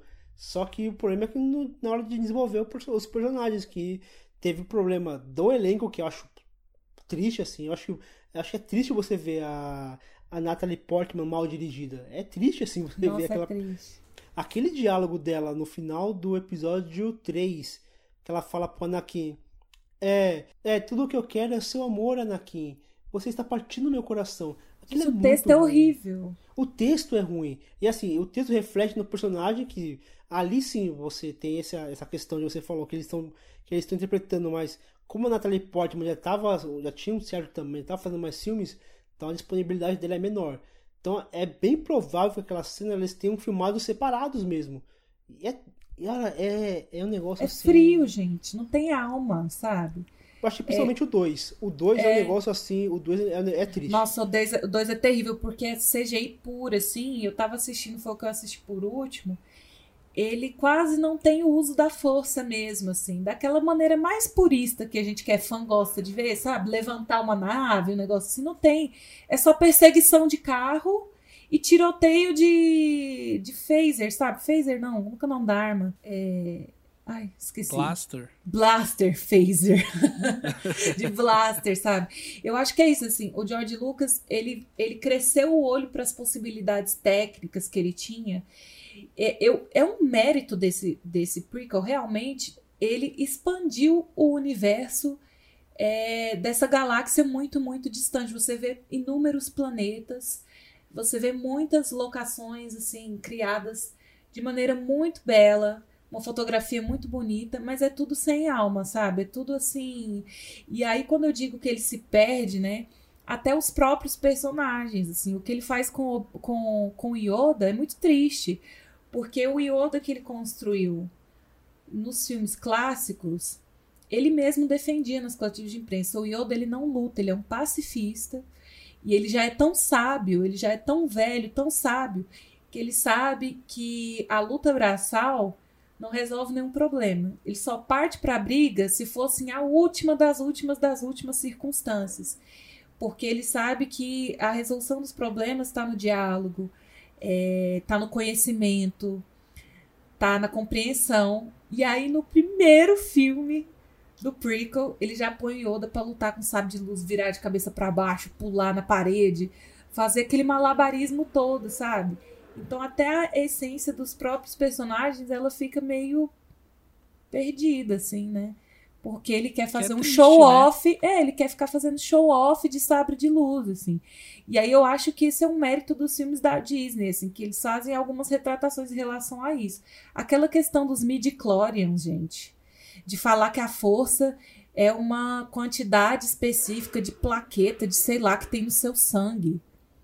Não, gente. A força é uma coisa espiritual, não tem nada a ver com isso, sabe? A gente quer a gente quer contradizer o próprio criador do negócio, porque ele, ele mesmo muda as coisas que ele diz, ué. É, em termos de, de história em si, o que me incomoda muito aqui na trilogia clássica, para além de o excesso do CGI desnecessário e o descuido mesmo com os rumos da trama e de como os atores vão interpretar ali, como eles vão funcionar, é o retcon, essa cara de retcon, porque parece que o Lucas queria abraçar todos os conceitos que de alguma forma ele apresentou na trilogia clássica, que é uma intenção até pertinente, mas gera esse efeito de, de retcon, né, ou continuidade retroativa, e aí para quem não sabe, é quando você altera um fato que é previamente estabelecido na continuidade de uma obra para explicar uma coisa que já não tinha ficado clara.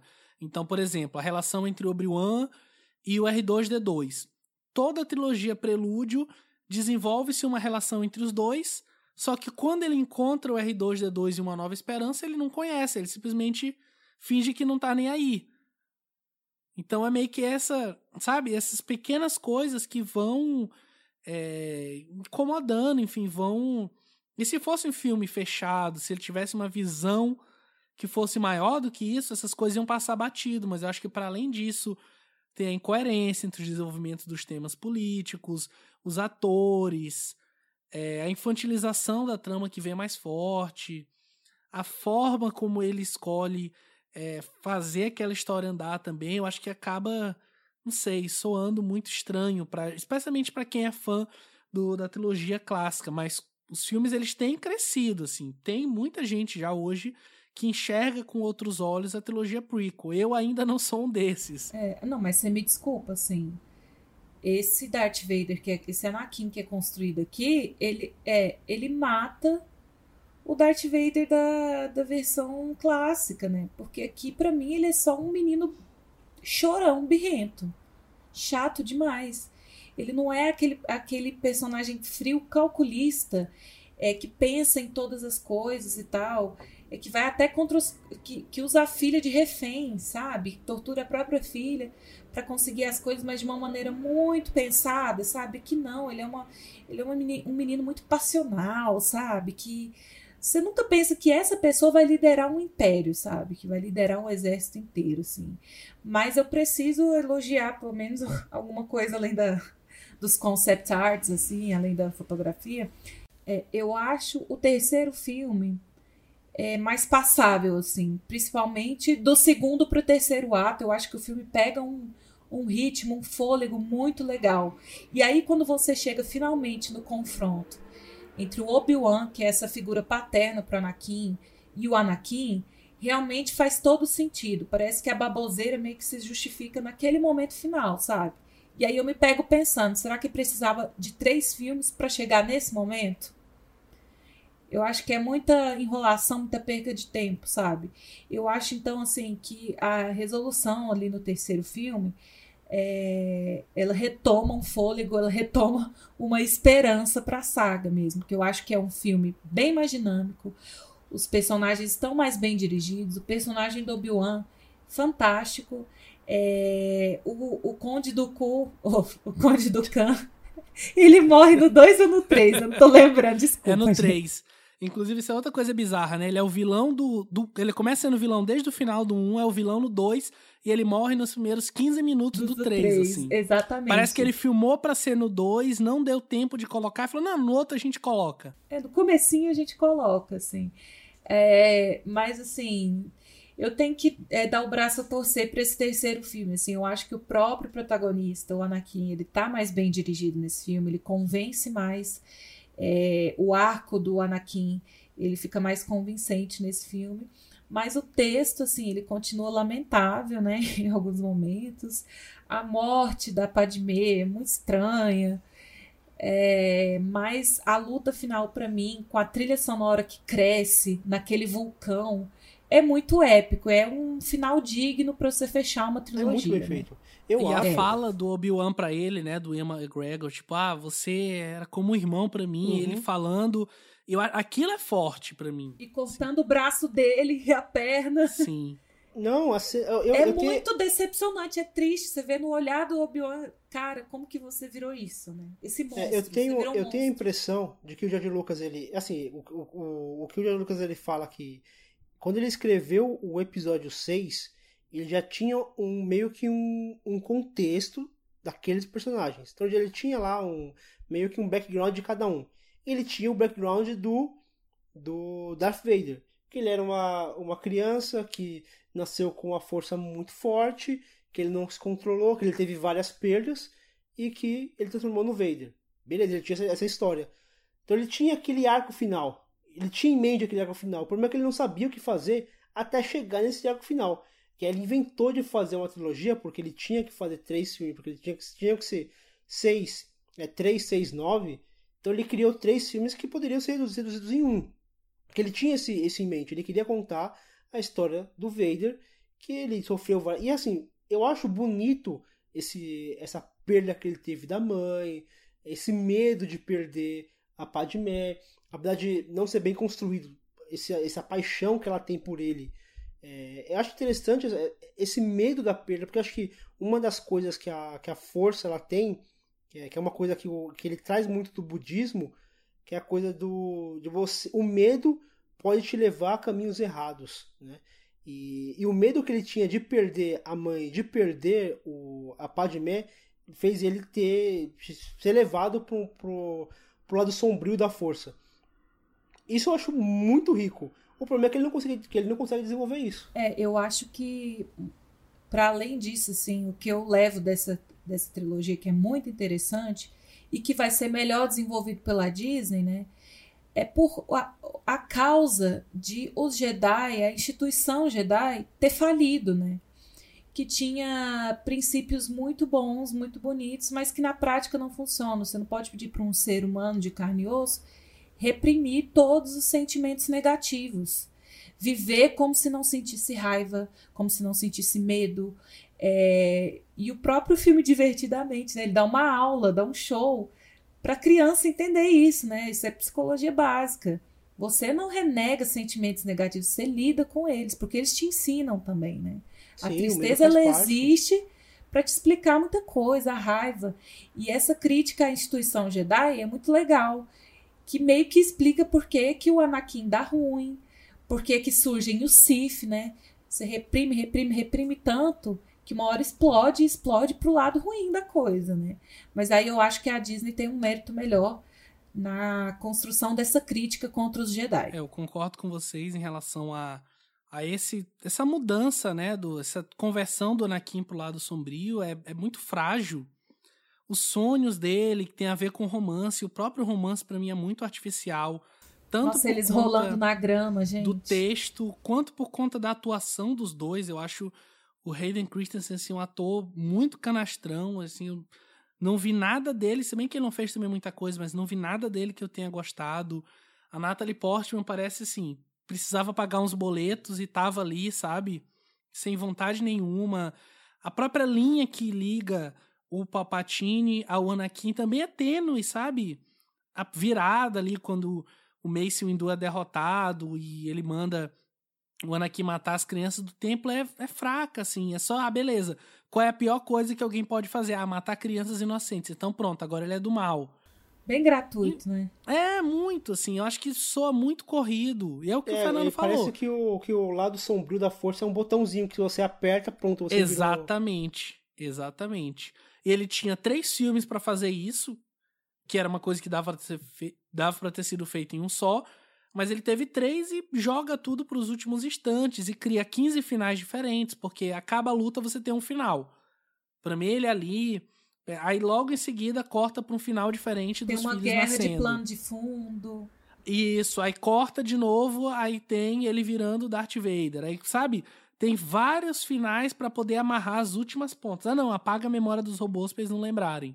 Mas a memória do Obi-Wan ninguém apaga, sabe? É tudo muito muito fraco, assim, muito simples. O que, é, e o que mais me deixa chateado é que teve, teve, teve momentos em que parecia que ia desenvolver. É, aquele momento onde o Anakin ele mata todas aquelas pessoas que, que mataram o povo da dele, areia, né? É, e aí ele volta pra Padme e fala: Eu matei todos eles aquilo dali era para ter um, uma, um peso. Um peso, uma... né? Ele fala, e aí... crianças e mulheres. A Padme é. olha assim, ah, sentir ah, raiva é normal. É normal, tipo, ah, beleza, foi mal. Mal vacilo aí, pede desculpa pro pessoal, pede desculpa pra Deus Ai, e bora. Gente. E ali, e, e ali é, você perde a chance de dar peso para aquela ação dele. E acaba sendo esquecido. O filme esquece daquilo. O, o, o episódio 3 começa como se aquilo não tivesse acontecido.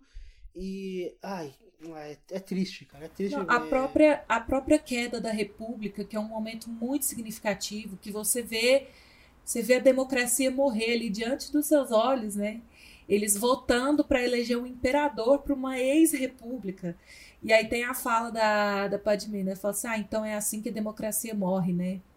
E acaba ali. Você não tem as consequências disso, sabe?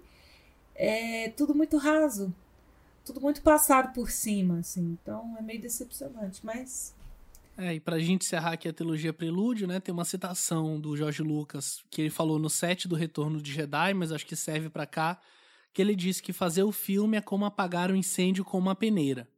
Há tantos elementos e vai ficando muito complicado. Essa é a frase dele. a gente, ah, pode, a gente então, acredita nele, viu? É, tá errado. Partir tá, para né? nossa última trilogia, né, que a gente vai comentar agora sobre essa trilogia nova. Claro, nesse intervalo, A Vingança do Sith é de 2015 e em 2012 a Disney comprou os direitos de Star Wars e de tudo que representa, direitos dos filmes, dos livros, de licenciamento, e aí anunciou uma nova trilogia que foi fechada agora em 2019. Então a gente vai comentar só brevemente, porque independente do Lucas estar tá só como consultor e tá só mais, bem mais nos back, eh, no backstage mesmo, mas ainda assim esses filmes representam um pouco do, da visão que ele tinha, né? Então vamos falar sobre a trilogia nova, que é composta pelos episódios 7, 8 e 9, O Despertar da Força de 2015, Os Últimos Jedi de 2017 e A Ascensão Skywalker de 2019.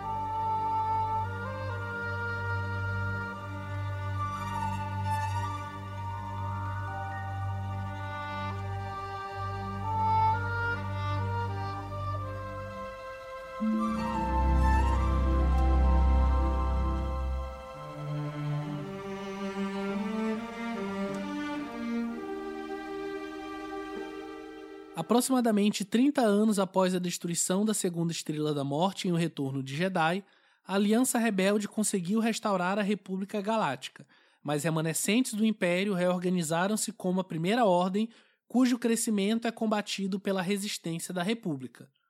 E aí eu queria começar perguntando para vocês que a gente tem basicamente duas visões aqui, né? A gente tem a visão do J.J. Abrams, que é apresentada em O Despertar da Força e concluída em Ascensão Skywalker, e a do Ryan Johnson, que é Os Últimos Jedi. E queria, de repente, para a gente tentar debater como que essas duas visões conversam entre si e com a visão do próprio Lucas. Assim, o que é que tem de Lucas nesses três filmes, já que a gente está fazendo um programa sobre o cinema do George Lucas? É, eu acho que o que tem de George Lucas é o melhor que você tem é, na trilogia clássica, né? Que é toda a questão humana é, dos personagens super. Você consegue se enxergar nos personagens, eles humanizam até um Stormtrooper, né, que a gente não tinha visto nos outros filmes e tal. Então, toda essa dinâmica da amizade, da família, ela é resgatada. Então, são filmes bem mais humanos. E aí eu não posso dizer que isso é mérito do J.J. Abrams ou da Disney, né? Eles bebem muito da fonte dos filmes clássicos e parte da emoção, da nostalgia, da, da, da vibração que a gente sente vendo esses filmes, porque remete aos filmes anteriores. Assim, para mim, o J.J. Abrams ele foi uma escalação perfeita para o primeiro filme, por quê? Porque porque ele já está especialista em resgatar a franquia, em dar uma cara 2.0, jogar um flare, jogar um CGI bem feito, colocar bastante batalha aérea, bastante dinâmica, aqueles filmes de ação, bem ação mesmo, assim, que bem no ritmo 2019, que a gente está acostumado de ver um Transformers, um Velozes Furiosos. Isso, isso para o J.J. Abrams é ficha. Ele é isso, mas ele não é um diretor inventivo. Então, o que a gente tem no, no Despertar da Força é uma nova esperança 2.0, né? É, só que com uma roupagem século XXI. A gente tem personagens femininas independentes, super fortes, que depois a Disney vai conseguir estragar um pouco.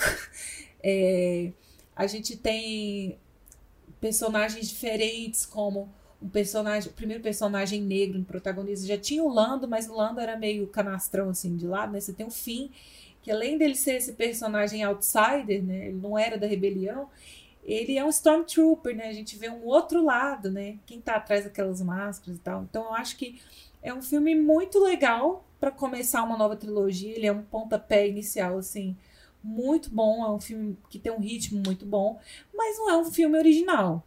É um filme de J.J. Abrams, é, que eu acho que outros diretores conseguiriam fazer, mas o J.J. Abrams, como ele tá bem apto a resgatar franquias, dar essa roupagem nova, para mim ele foi perfeito.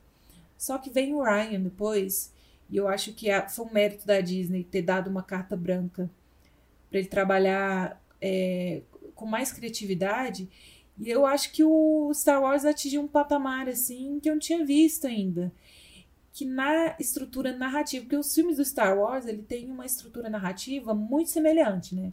Você sempre começa ali o primeiro arco, o primeiro ato do filme, sempre começa com uma batalha espacial e aí no meio dessa batalha ele vai introduzir em que pé tá cada personagem, né? Onde que tá cada um.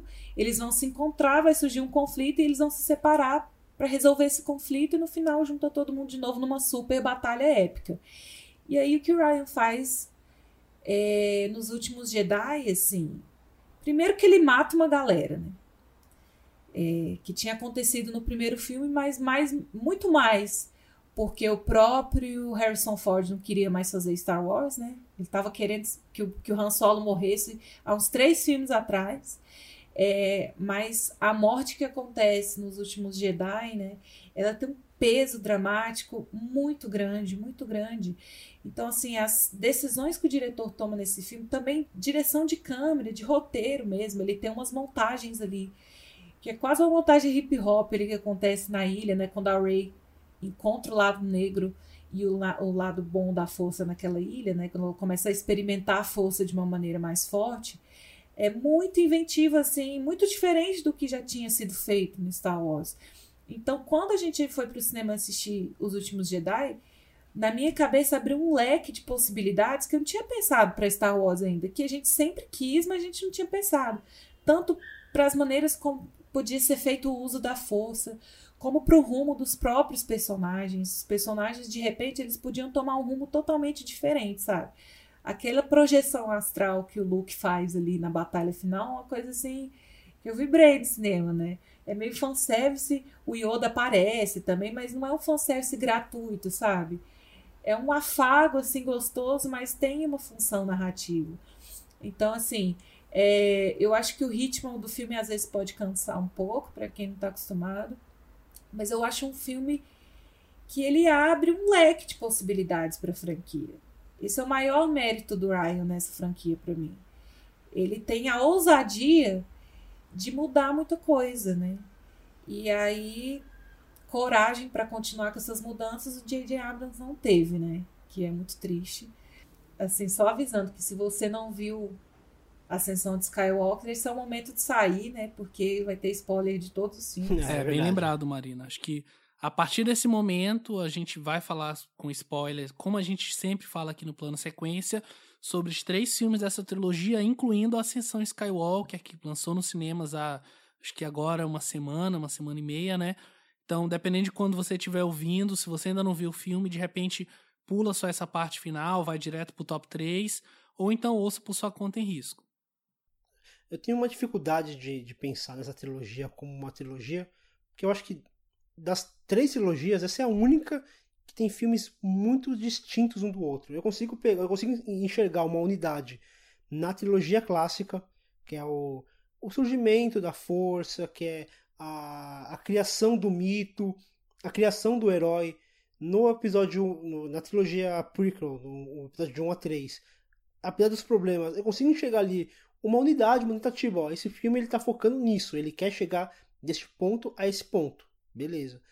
Essa nova trilogia, ela, ela começa de um jeito que é muito. As, tipo, cria-se algumas teorias e tudo. A, a, a, a, recuperação do mito, né? Que é o sabre de luz do, do Luke. Pô, agora legal, a gente vai ver um, um Luke voltando a lutar, punhando o sabre de novo. E aí, o segundo filme, que é o episódio 7, o episódio 8, começa descartando tudo isso. O Luke ele pega o sabre e a primeira coisa que ele faz é jogar o sabre fora, tipo, jogar Mas, fora. Fernando, eu acho que é assim, para mim é exatamente isso, assim, essa trilogia de tantas coisas que ela tenta abordar e não consegue. Eu acho que os personagens bem desenvolvidos são dois, né? É a Rey e o Kylo Ren fantástico. Você vê o, o arco, a mudança deles completa de um, de um filme para o outro. Maravilha. O Finn e o Poe eu acho meio perdidos, assim. Nesse terceiro filme transformaram eles em general e tal. Beleza. Mas para mim, o primeiro filme, ele é a construção do mito. Ele bebe, ele, ele quer resgatar toda essa história que veio antes através da figura da Ray. A Ray, ah, sim, é, a, a Ray é a gente, né? Ela é essa pessoa que, que ouviu falar de toda essa história e está revivendo agora. Ah, então essa é a nave que fez o, o percurso tal em tantos parsecs, não sei o que, não sei o que. Então a gente vê o mundo pelos olhos da Ray, né? A gente está descobrindo de novo esse universo através dos olhos dela. Então tudo é novo, mas ao mesmo tempo a gente já ouviu falar de tudo isso. Então a construção é, e o do mito. Despertar da Força é quase um remake de uma Nova Esperança. É, ele né? é a né? Nova Esperança de novo, né? Uma roupagem 2.0. E aí o que o segundo filme faz, quando você constrói um mito, isso aqui é, é narrativa clássica, né? Você constrói um mito para depois desconstruir. Então, para mim, o segundo o segundo filme, que foi a coragem que o Ryan teve, é desconstruir todo o mito que existe sobre Star Wars. Então a própria figura brilhante. do Luke, a própria figura do Luke, ela é totalmente desconstruída nesse filme. Sim. Se você achava que ele virou um puta Jedi que ia liderar um exército de Jedi no futuro, na verdade ele fica com medo do poder que ele vê no sobrinho dele e ele foge para uma ilha. Ele fala para a própria Rey: tudo isso, esse brilho que você viu no, nas histórias dos Jedi, isso é mentira. O Jedi é uma instituição que faliu porque estava errada. Na verdade, o que a, a força ela precisa ser, é, a gente precisa encontrar um equilíbrio na força. A força não é só o bem. Você tem que aceitar o mal que existe dentro de você e tentar administrar isso, né? E aí eu acho que aquela montagem da Rey entrando na caverna e ela vendo o reflexo dela no espelho. De repente ela mergulha no lado negro na força, né? Que é um mergulho metafórico, mas é um mergulho é, literal também, né? Que ela cai dentro de um poço e tal. Aquela montagem toda é muito linda, assim. Que fala da ligação com a natureza, com tudo que. todas as, as criaturas. E como a força, ela não é uma coisa só é um misto. Então ele diz, o segundo filme ele desconstrói totalmente o mito.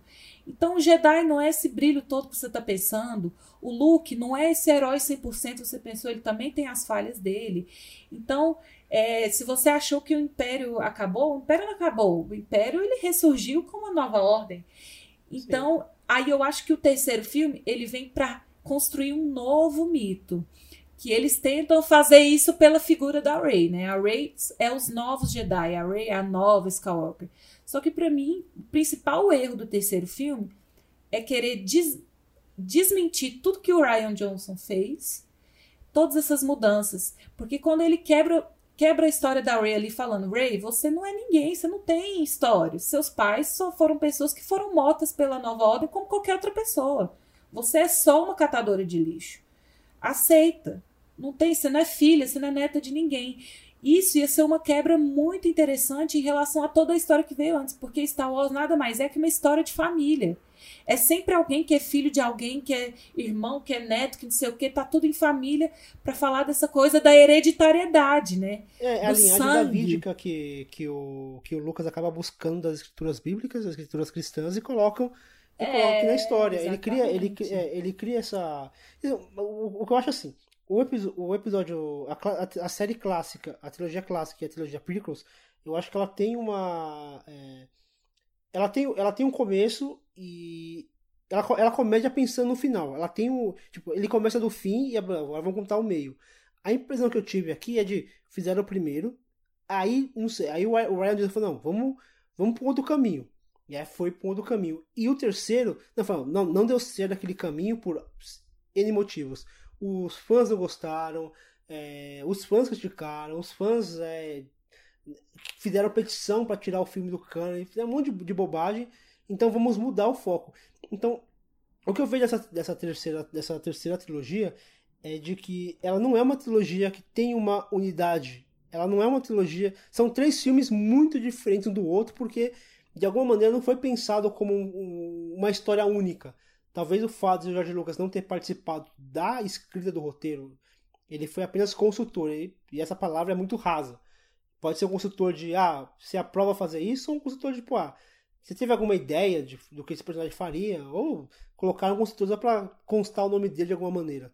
Mas o que eu sinto é que não, não, a, a história não foi contada de uma vez só, foi contada a história em partes, e aí cada um deu um rumo. Eu acho triste porque acaba sendo uma trilogia que não eu assisti o, o, episódio 7 e o 8 e o 9 em sequência. E não pareciam que eram as mesmas histórias. Eram histórias que tinham. que pareciam que, que foi pensado de cabeça. Tem os mesmos personagens, mas são coisas totalmente diferentes. Né? Exatamente, né? é, exatamente. Eu gosto muito. Eu gosto, eu gosto muito, não. Eu gosto bastante do, do, do, do episódio 7 que eu fui no cinema com aquela expectativa, então você sai daquele eufórico, né? Aquela galera gritando. Então você sai de lá muito eufórico, falou, pô, oh, legal, revi Star Wars, muito legal, reviver todas aquelas histórias. Depois você refletindo e revendo o filme, você começa a perceber que o filme tem várias conveniências, né? Várias coisas que vão acontecendo e falar, ah, que conveniente isso acontecer nesse, nesse momento. E repetição de temas então, ele caiu bastante o, o episódio 7 para mim. Não, diga se o 9 vai fazer, vai cometer os erros que o 7 cometeu numa escala muito maior, né? Que é ficar repetindo o tema, traz personagens que estão mortos há 800 anos, eles traem de volta, eles trazem de volta assim, como se os personagens que já foram criados para essa trilogia não fossem suficiente. Tem que ficar trazendo Palpatine de volta ficar revivendo o Darth Vader a vida inteira, a mesma coisa, né? Exatamente isso que eu tava comentando sobre. Ele, ele comete. O episódio. O episódio. Eu ia falando do episódio 3. O episódio 9, ele traz personagens que têm nenhuma necessidade apenas para desfazer o que deu certo no episódio, é, episódio 8. Então é, é uma coisa assim que. que é até triste, eu até brinco falando que. É, parece que eles pegaram o roteiro e deram na mão da, daquelas pessoas que estavam reclamando do episódio 8. Falaram, ah, vocês reclamaram, então, então faz aí, faz todos os fanservices que você queira, é, revive personagens que você gostou, traz de volta a Estrela da Morte, mesmo que seja apenas o, o, o resto dela, a carcaça dela. Que assim, é bonito, eu, eu achei esteticamente bonito, mas assim, nativamente não faz sentido nenhum é, eles estarem ali naquela, naquela Estrela da Morte. Não, então, é aquele é templo do Sif lá, gente, com aquele palpatine na penumbra, sabe? Parecendo só só a penumbra do rosto dele, aquela coisa toda. Gente, aquilo para mim, sinceramente, não me emocionou. E assim, só pra, só pra, só pra concluir, é, o, que eu mais, o que mais me incomodou, assim, a cena que. Duas cenas, mas uma eu nem vou comentar muito, porque é bem no finalzinho e tal. É, é, mas a cena que realmente me incomodou, assim, que, que, que me fez é, cerrar os punhos assim, dentro, dentro da sala foi quando a, a Rey ela joga o sábio de luz pro, pro fogo e aí aparece o espectro do, do Loki e salva. Que é algo que ele fez exatamente o oposto no episódio 8. Ele, ele falou, não, isso daqui não significa nada. É, a gente deve se livrar desse, dessa coisa do, do, do endeusar os Jedi. E aí ele chega e fala, não, não, esquece aquilo que eu falei. Você tem que, que resgatar o Jedi mesmo, porque é isso que tem que fazer, isso que faz a. Isso que vai criar o equilíbrio da, da, da força, do universo. E aí é literalmente você pegar o que você criou, o que foi criado, né? Porque esse é o problema que no, são criados por cabeças de, de, por pessoas diferentes. Pega o que foi criado, como foi criado por ele, então descarta. E não só descarta, como desfaz o que foi feito.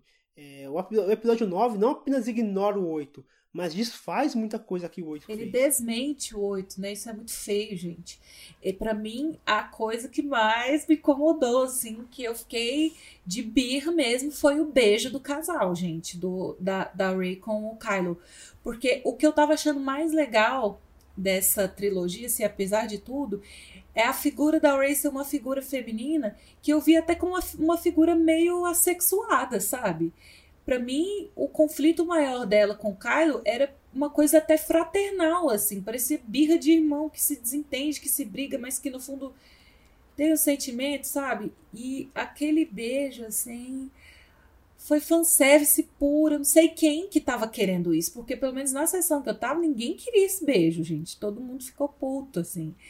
Então, para mim, você fala que não tem unidade, mas para mim, até o episódio 8, 7, 8 ainda dá para enxergar alguma coisa porque eu vejo o 8 como uma evolução do 7. O 7 é só um, é só um esquenta pro que estava vindo pro 8. E aí minha expectativa pro 9 foi, putz, vai ser o um encerramento épico, vai ser épico, vai ser tudo de bom. E aí, para mim, o 9 ele vem como um retrocesso. Então, aquela crescente que eu estava imaginando para uma trilogia, na verdade, ela é foi o que eu falei pro Jonatas quando eu saí da, da, da sessão do episódio 9. Esse filme foi anticlimático. Porque ele desfez o que tinha me animado mais nessa trilogia, que era o filme 8. Eu acho que talvez um grande problema dessa trilogia seja o intervalo temporal entre os filmes, porque, inclusive, eu ouvi um, um podcast, o pessoal do. Se eu não me engano, até eu posso estar enganado, depois eu, eu confirmo, vou deixar nos hiperlinks. O pessoal do Film Stage, né, que é do, do site, eles fizeram uma entrevista com o Ryan Johnson na época do lançamento dos últimos Jedi.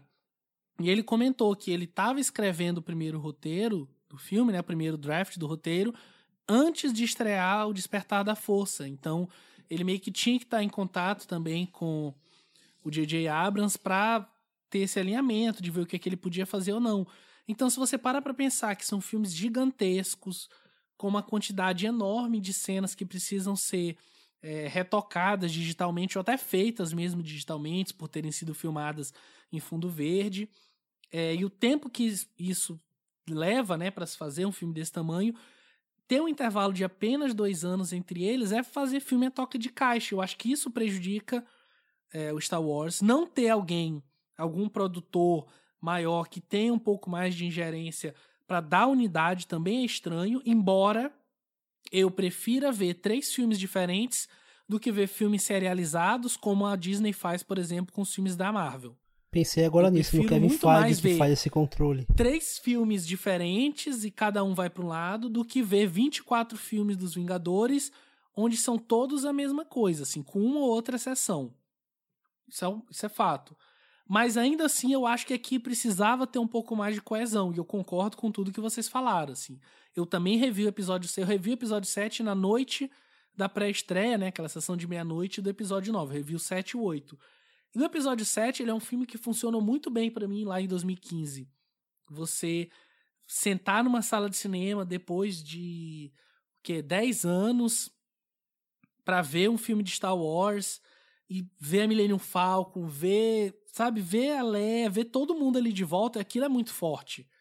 Mas na revisão ele, ele cai, porque aqueles momentos ele só funciona uma vez, ele dá uma caída. E eu entendo eles terem chamado J.J. Abrams para cá, porque o J.J. Abrams também revitalizou, digamos assim, a franquia Star Trek, né? Ele dirigiu também uma trilogia de filmes do Star Trek. Faz sentido ele estar aqui. E no primeiro filme eles parecem mesmo querer o J.J. Abrams como cineasta para ver o que ele tem a mostrar como diretor. Chamam o Ryan Johnson numa mesma pegada, o Ryan Johnson, diretor até é, menor em termos de, do que ele já tinha feito de grandes produções. Eu acho que o Ryan Johnson acerta muito bem dentro do que ele podia ter feito. Eu acho que ele cria desenvolvimentos muito bons. Eu acho que, sobretudo, esse mote de: olha, você tem que deixar o passado no passado. Qualquer um pode ser um Jedi. A força ela não é é, predomínio dos Skywalker, não é dominada pelos Jedi. A força ela tá em tudo. A força ela é o que a gente quiser. Eu acho que a cena final ali do episódio 8 da criança levantando a, a vassoura como se fosse um sabre de luz mostra isso, assim, é, o, é o máximo da iconoclastia da esperança dentro daquele universo. Eu acho o filme muito Nossa, interessante mesmo. Pedro, eu tinha esquecido dessa cena, cara. Que triste que essa cena morreu ali. Pois é, acabou toda aquela história Não, ali. Toda a possibilidade que existia. O Ryan Johnson ele abriu tantas portas, assim, que dava para criar tanta coisa e morre ali. Isso que é triste, né? Exatamente. E aí vem o episódio 9, o que me incomoda não é de fato ele ser um filme ruim, porque eu nem acho que é de todo um filme ruim. Eu acho que o problema é ele ser um filme irrelevante, é um filme natimorto praticamente, porque o J.J. Abrams ele se abre assim completamente para aceitar os caprichos da, da Disney, da, dos produtores, ou seja lá de quem, para fazer um filme conciliador. Anticlimático demais, gente. Muito Nossa. anticlimático, assim. Eu, inclusive, comento isso no meu texto, né? Eu abro o texto falando isso, que olha, se Uma Nova Esperança, junto com o Tubarão, restabeleceu essa produção grandiloquente hollywoodiana e criou o blockbuster, a Ascensão Skywalker pode muito bem representar um passo até mais aterrador em direção ao possível fim do cinema de autor em Hollywood. Porque o filme, ele, em prol dessa aceitação mais ampla, né? Porque Os Últimos Jedi, apesar de ser um filme que teve bastante sucesso de crítica, até de público, mas ele foi também muito criticado por uma certa parcela que se diz cabresteiros, fã. né? Ah. Exatamente, né? E para mim ele parece o, o Ascensão Skywalker, ele parece muito mais feito em prol dessa aceitação mais ampla, então por isso preocupado com isso, do que de fato é, representar a visão do J.J. Abrams a partir dessa mitologia, sabe? É, é muito triste Não, ver e mesmo. É tão querer fazer a vontade dos fãs que eu já sabia as falas antes mesmo dos personagens dizerem. Então a Rey falando: Eu sou todos os Jedi. Essa, essa é momento assim, Gente. vergonha alheia lá em cima. No final, ela falando: Rey Skywalker. Gente, Não, eu, eu gritei internamente. Não, você não é Putz, Skywalker. Não, não é tá, eu Skywalker. achei legal, assim, mas pra mim a ascensão Skywalker desse filme é a do Ben Skywalker. Sim, exatamente. Pra mim, esse Inclusive, filme pra mim, é sobre a Leia que- e o Kylo, né? Sim. É sobre a família é, solo Skywalker, digamos assim. E, e para mim, se tem um personagem que assim, eu poderia destacar dentre esse, além da Rey, obviamente, pra mim é o Kylo Ren. Assim, eu É. adoro a Dan Driver. Acho que ele, Nossa. como ator, ele é muito versátil. Basta ver os filmes que ele tem feito.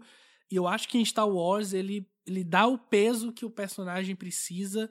Eu acho que mesmo nos momentos mais, assim, bobos e infantiloides mesmo, eu acho que ele consegue ainda se entregar alguma coisa que traz a atenção do público. E pra mim a ele é o cena neto do Darth, do Darth Vader, né? É, Você sente esse a cena pra peso. mim quando ele mata o Han Solo é uma cena assim incrível em vários sentidos, assim, do J.J. Abrams como diretor, como ele filma, como a fotografia, fotografia, ilumina, como eles se olham, como aqueles dois atores se entregam, Pra mim aquilo ali é Star Wars. Não o que é feito em Ascensão Skywalker, que é uma coisa totalmente genérica, assim. Uhum. É, realmente, assim, acho que o, é, é, o primeiro filme eu vejo muito mesmo como filme para encerrar um. para fazer um fechamento pro Han Solo. O segundo filme ele é um fechamento pro Luke. E esse terceiro filme é um fechamento pra Leia, né? É, só que toda essa história que estava evocando de você deixar o passado lá no passado, agora é uma nova geração, meio que se perde aqui, né? A Leia morre, mas você tem Palpatine de novo. Você tem Lando de novo, você tem tudo de novo, sabe? Parece que não conseguem criar, desapegar, criar histórias novas. Parece que só é bom se imitar o que já foi feito antes, né? É, foi bem triste, assim. Para ser um fechamento épico, não foi nada de épico. É, acho que a gente acabou até concordando bem em relação às três trilogias, né? As, as opiniões em si. Então, só uma coisa, vocês, sentiram que eles não conseguiram lidar com o fato da morte da Carrie Fisher? Porque eu senti que a, a General Leia Organa tava bem perdida nesse filme, né? No terceiro, eu falo. Eu acho que eles usaram as cenas que tinha gravado com ela, né? Tentaram usar o máximo possível para simplesmente não desaparecer nesse filme, né? Mas eu acho que é uma homenagem muito bonita, assim. É, quando ela faz a conexão com o Ben, mas ela só parte pro plano, né, da força. Quando ele morre também, porque ela meio que permaneceu viva no Ben, né? E aí Sim. quando o Ben se torna um Jedi mesmo, ele se entrega pro lado bom, porque é muito estranho. No primeiro filme da trilogia, ele fala pro Snoke que ele tá sendo seduzido pela luz. Isso é muito esquisito, né? Porque a gente só é seduzido por coisa ruim, na maioria das vezes, né? E aí, nesse último filme, ele cede pra coisa boa que existe nele, né? Porque ele fica tanto querendo superar a história do pai.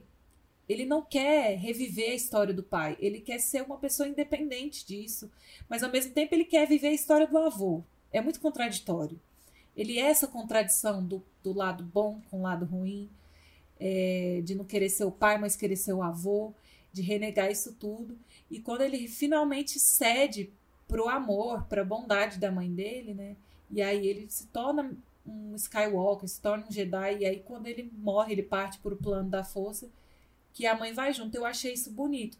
Só que não teve muito peso, né?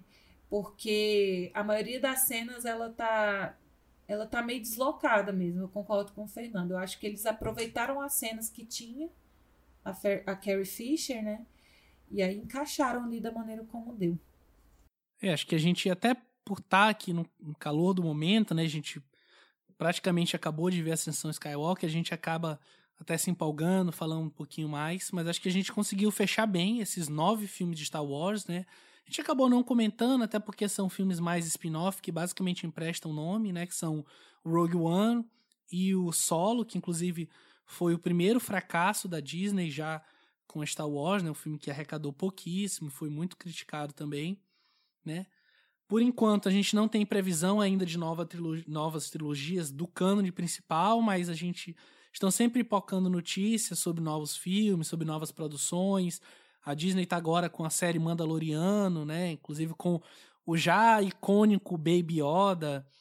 E assim Star Wars vai seguindo seu rumo, né? Só uma curiosidade, assim, que foi uma coisa que eu não, acho que não vai se manter, mas quando é, foi lançado Os Últimos Jedi, as primeiras semanas ali só para coletivo, só para cabine de imprensa e tal, e o filme estava sendo muito elogiado, a Disney tinha é, soltado uma nota que eles estavam tão felizes, os executivos estavam tão felizes, tão satisfeitos com o trabalho do Ryan, que eles tinham dado mais três filmes para ele roteirizar e dirigir da franquia, independente da, dessa saga dos Skywalker, né?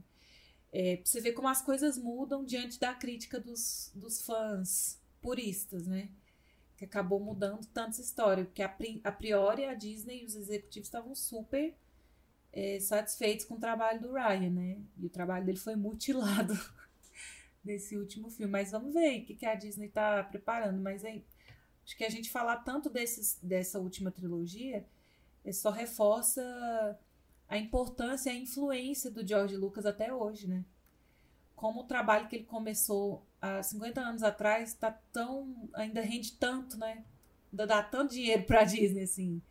Com é, certeza. Como é importante o trabalho do George Lucas.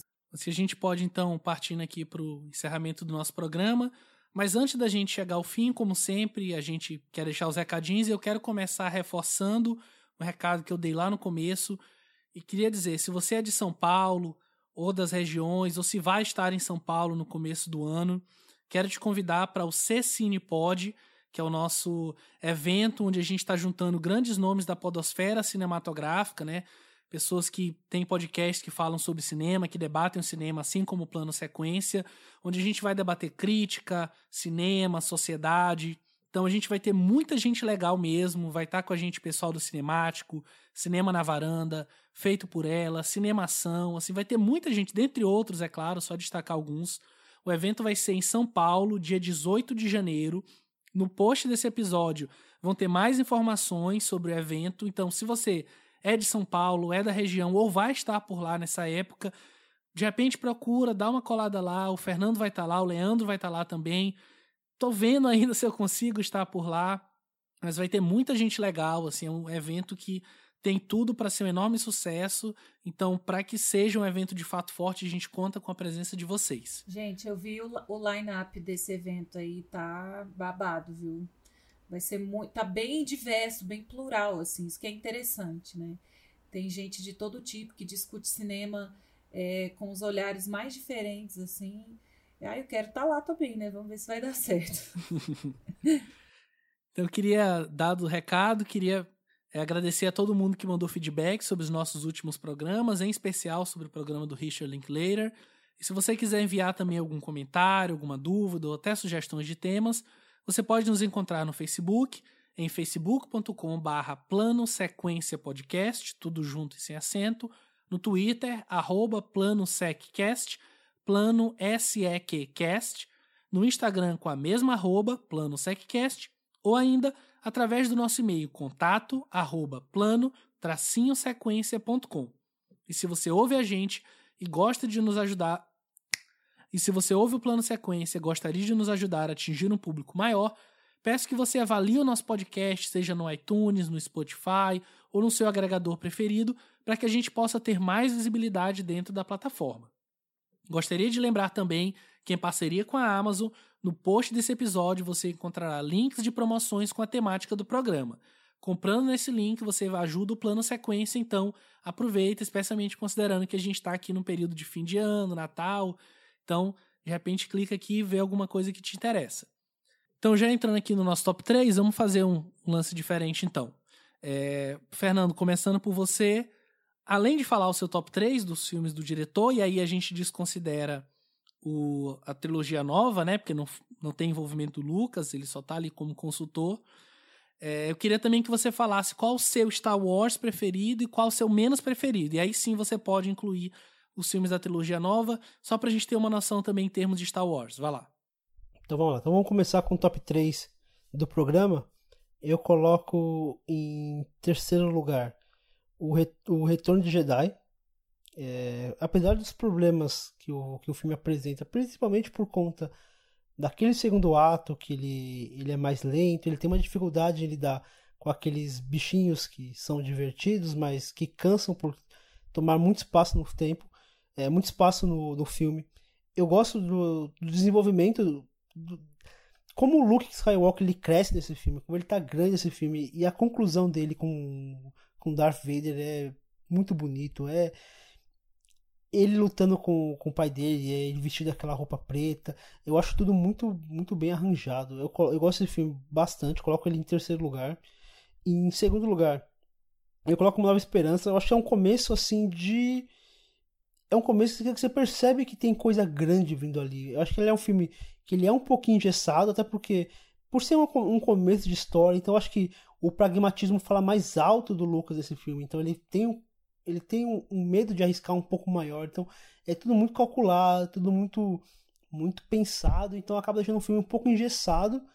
Mas aí no, top, no, no primeiro lugar eu coloco o, o Império Contra-Ataca, que é que é um que é já, já adianto que é o meu Star Wars favorito. Eu gosto demais desse filme. Eu acho que ele consegue mesclar tudo que tudo que o George Lucas pensa sobre Star Wars, a questão do de como trabalhar a força, de como trabalhar a aventura dos personagens, o desenvolvimento de cada um, o arco narrativo de cada um, também questões de, de como lidar com o, o controle do, da força para que você não, não vá para o lado sombrio dela. Eu acho que é um filme bem redondinho, assim. É um filme super divertido também. É um filme que tem um, um ritmo bom, diferentemente dos outros que acabam se perdendo em algum momento por conta do ritmo aqui. O ritmo ele é, ele é muito acertado, ele é muito redondo. E esse é o meu top 3. Agora, falando do, do Star Wars que eu menos gosto, acho que é o episódio 2, O Ataque dos Clones. Eu acho que desse filme pouca coisa é aproveitável. Eu acho que, pensando assim, acho que não consigo pensar em nada assim que eu consiga aproveitar desse filme. Eu acho que o episódio 1 e o episódio 3, o 1 eu acho que eu ainda consigo me divertir um pouquinho com 1. É, o 3 eu acho que tem uma conclusão de história muito boa, apesar do texto ser muito ruim. Agora o 2 ele é ele é ruim do começo ao fim. Ele é desarranjado, ele tem um texto ruim, ele, ele é mal dirigido, ele é o visualmente mais pobre dos três. Então acho que é um, que é um filme assim que, que tem pouco que a, a, tem pouco a se aproveitar de tudo que esse filme de tudo que esse filme oferece, pouco se salva. Show de bola, Fernando. Vou trazer também aqui meu top 3, minhas considerações. Eu acho que é, o debate hoje foi muito fluido. Sim, a gente até, inclusive, possivelmente, né? Depende também às vezes da edição, mas possivelmente um programa até relativamente mais curto do que a gente vem apresentando, mas não em, é, em detrimento de perda de qualidade, mas porque o cinema do Lucas ele pede isso, ele pede essa fluidez, ele pede esse desenvolvimento, ele pede isso aqui, esse debate mesmo que a gente teve. E vê que a gente falou de bastante filmes, mas até num, intervalo é, ok, não vou dizer curto, né? Porque é mais de duas horas, mas era um intervalo ok pro plano sequência. Eu acho que o Lucas é esse cara inventivo, que tem uma ideia é, muito própria sobre o cinema. Eu acho que ele é, se apresenta como um cineasta muito diferente dos que a gente vem debatendo aqui. Eu acho que ele quebra muito essa linha sobre o, do, que é o realizador, porque ele mesmo, como diretor em si, não é grande coisa, mas acho que o que ele pensa sobre o cinema e ele como produtor, como criador dentro de um cine do cinema, eu acho que é uma figura importantíssima. É, vou começar falando sobre os meus preferidos do Star Wars, vou terminar com o top 3. O meu preferido é um filme não dirigido pelo Lucas, mas tem as digitais dele no filme todo, que é o Império Contra-Ataca. Seguido não muito longe pelos Últimos Jedi, que eu também gosto bastante. É... O meu menos preferido é o Ameaça Fantasma. Eu acho que para um filme que foi feito depois de tanto tempo, com tanta preparação, um filme muito fraco, assim, muito fraco mesmo. É... E em segundo, segundo menos preferido, digamos assim, é o Ataque dos Clones. Eu não, não gosto muito também dos, dois. Gosto um pouco mais do, do terceiro, né, a Vingança do Sith. mas esses, os meus preferidos, o Império Contra-Ataca e os Últimos Jedi, os que eu menos gosto, Ameaça Fantasma e o Ataque dos Clones. E partindo pro meu top 3, eu quis botar de fato só filmes dirigidos também pelo Lucas. Então, quero fazer uma menção honrosa por Loucuras de Verão. Eu acho que, apesar de eu ter alguns problemas com ele, a gente comentou algum deles, alguns deles aqui, ele ainda é um filme que representa um pouco a sua geração. Eu acho que, diferente dos Jovens Loucos e Rebeldes, ele representa de fato muito mais a geração do Lucas. E ponto. Enquanto que lá eu enxergava também uma relação com uma geração mais nossa, uma geração mais próxima. Mas eu acho que ainda assim é um filme que fala muito sobre ele. Ele também ele comenta, né, que ele se identifica muito com algumas figuras ali, mas é, o próprio Pollock no, na biografia comenta que tem aspectos do Lucas nos quatro protagonistas e vai mencionando isso de acordo com a biografia dele, eu acho bem interessante. Em terceiro lugar, eu quero, eu quero colocar O Retorno de Jedi, eu gosto, mas eu acho que é o começo da infantilização da, das tramas do Lucas. Eu acho que, que presença dos Ewoks e a forma como eles são primordiais na trama após um filme que era muito mais denso, muito mais fechado, muito mais pesado. Em segundo lugar, eu coloco THX 1138.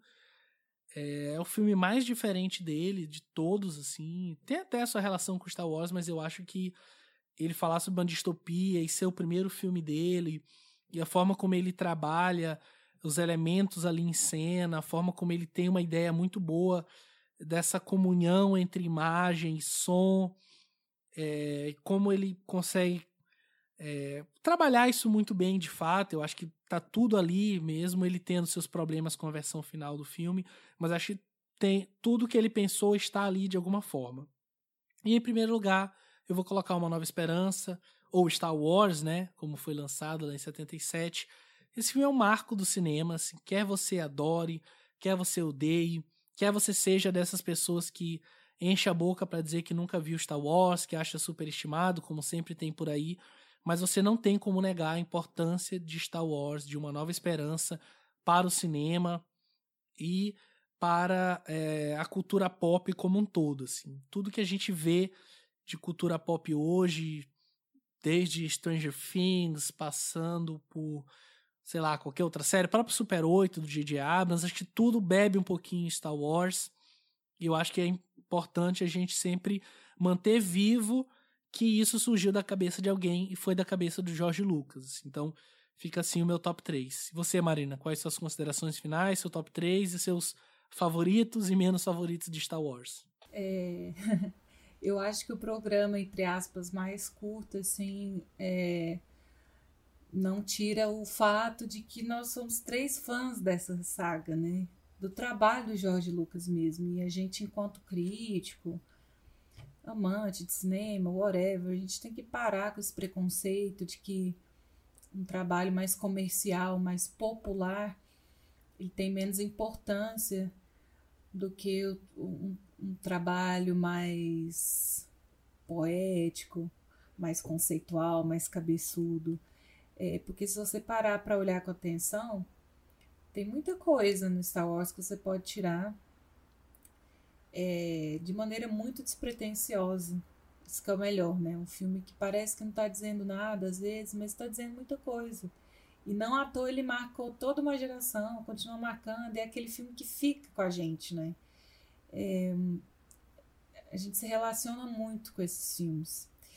E acho que foi um programa bem legal, assim, a gente conseguiu é, criticar o trabalho do, do, do George, mas com muito respeito, assim, eu acho que mesmo admitindo que tem bastante erro é, em algum dos filmes dele, assim, de acordo com a nossa concepção, né, claro, é, isso não tira a importância e o respeito que a gente tem pelo trabalho dele, né? É inegável a importância que ele tem.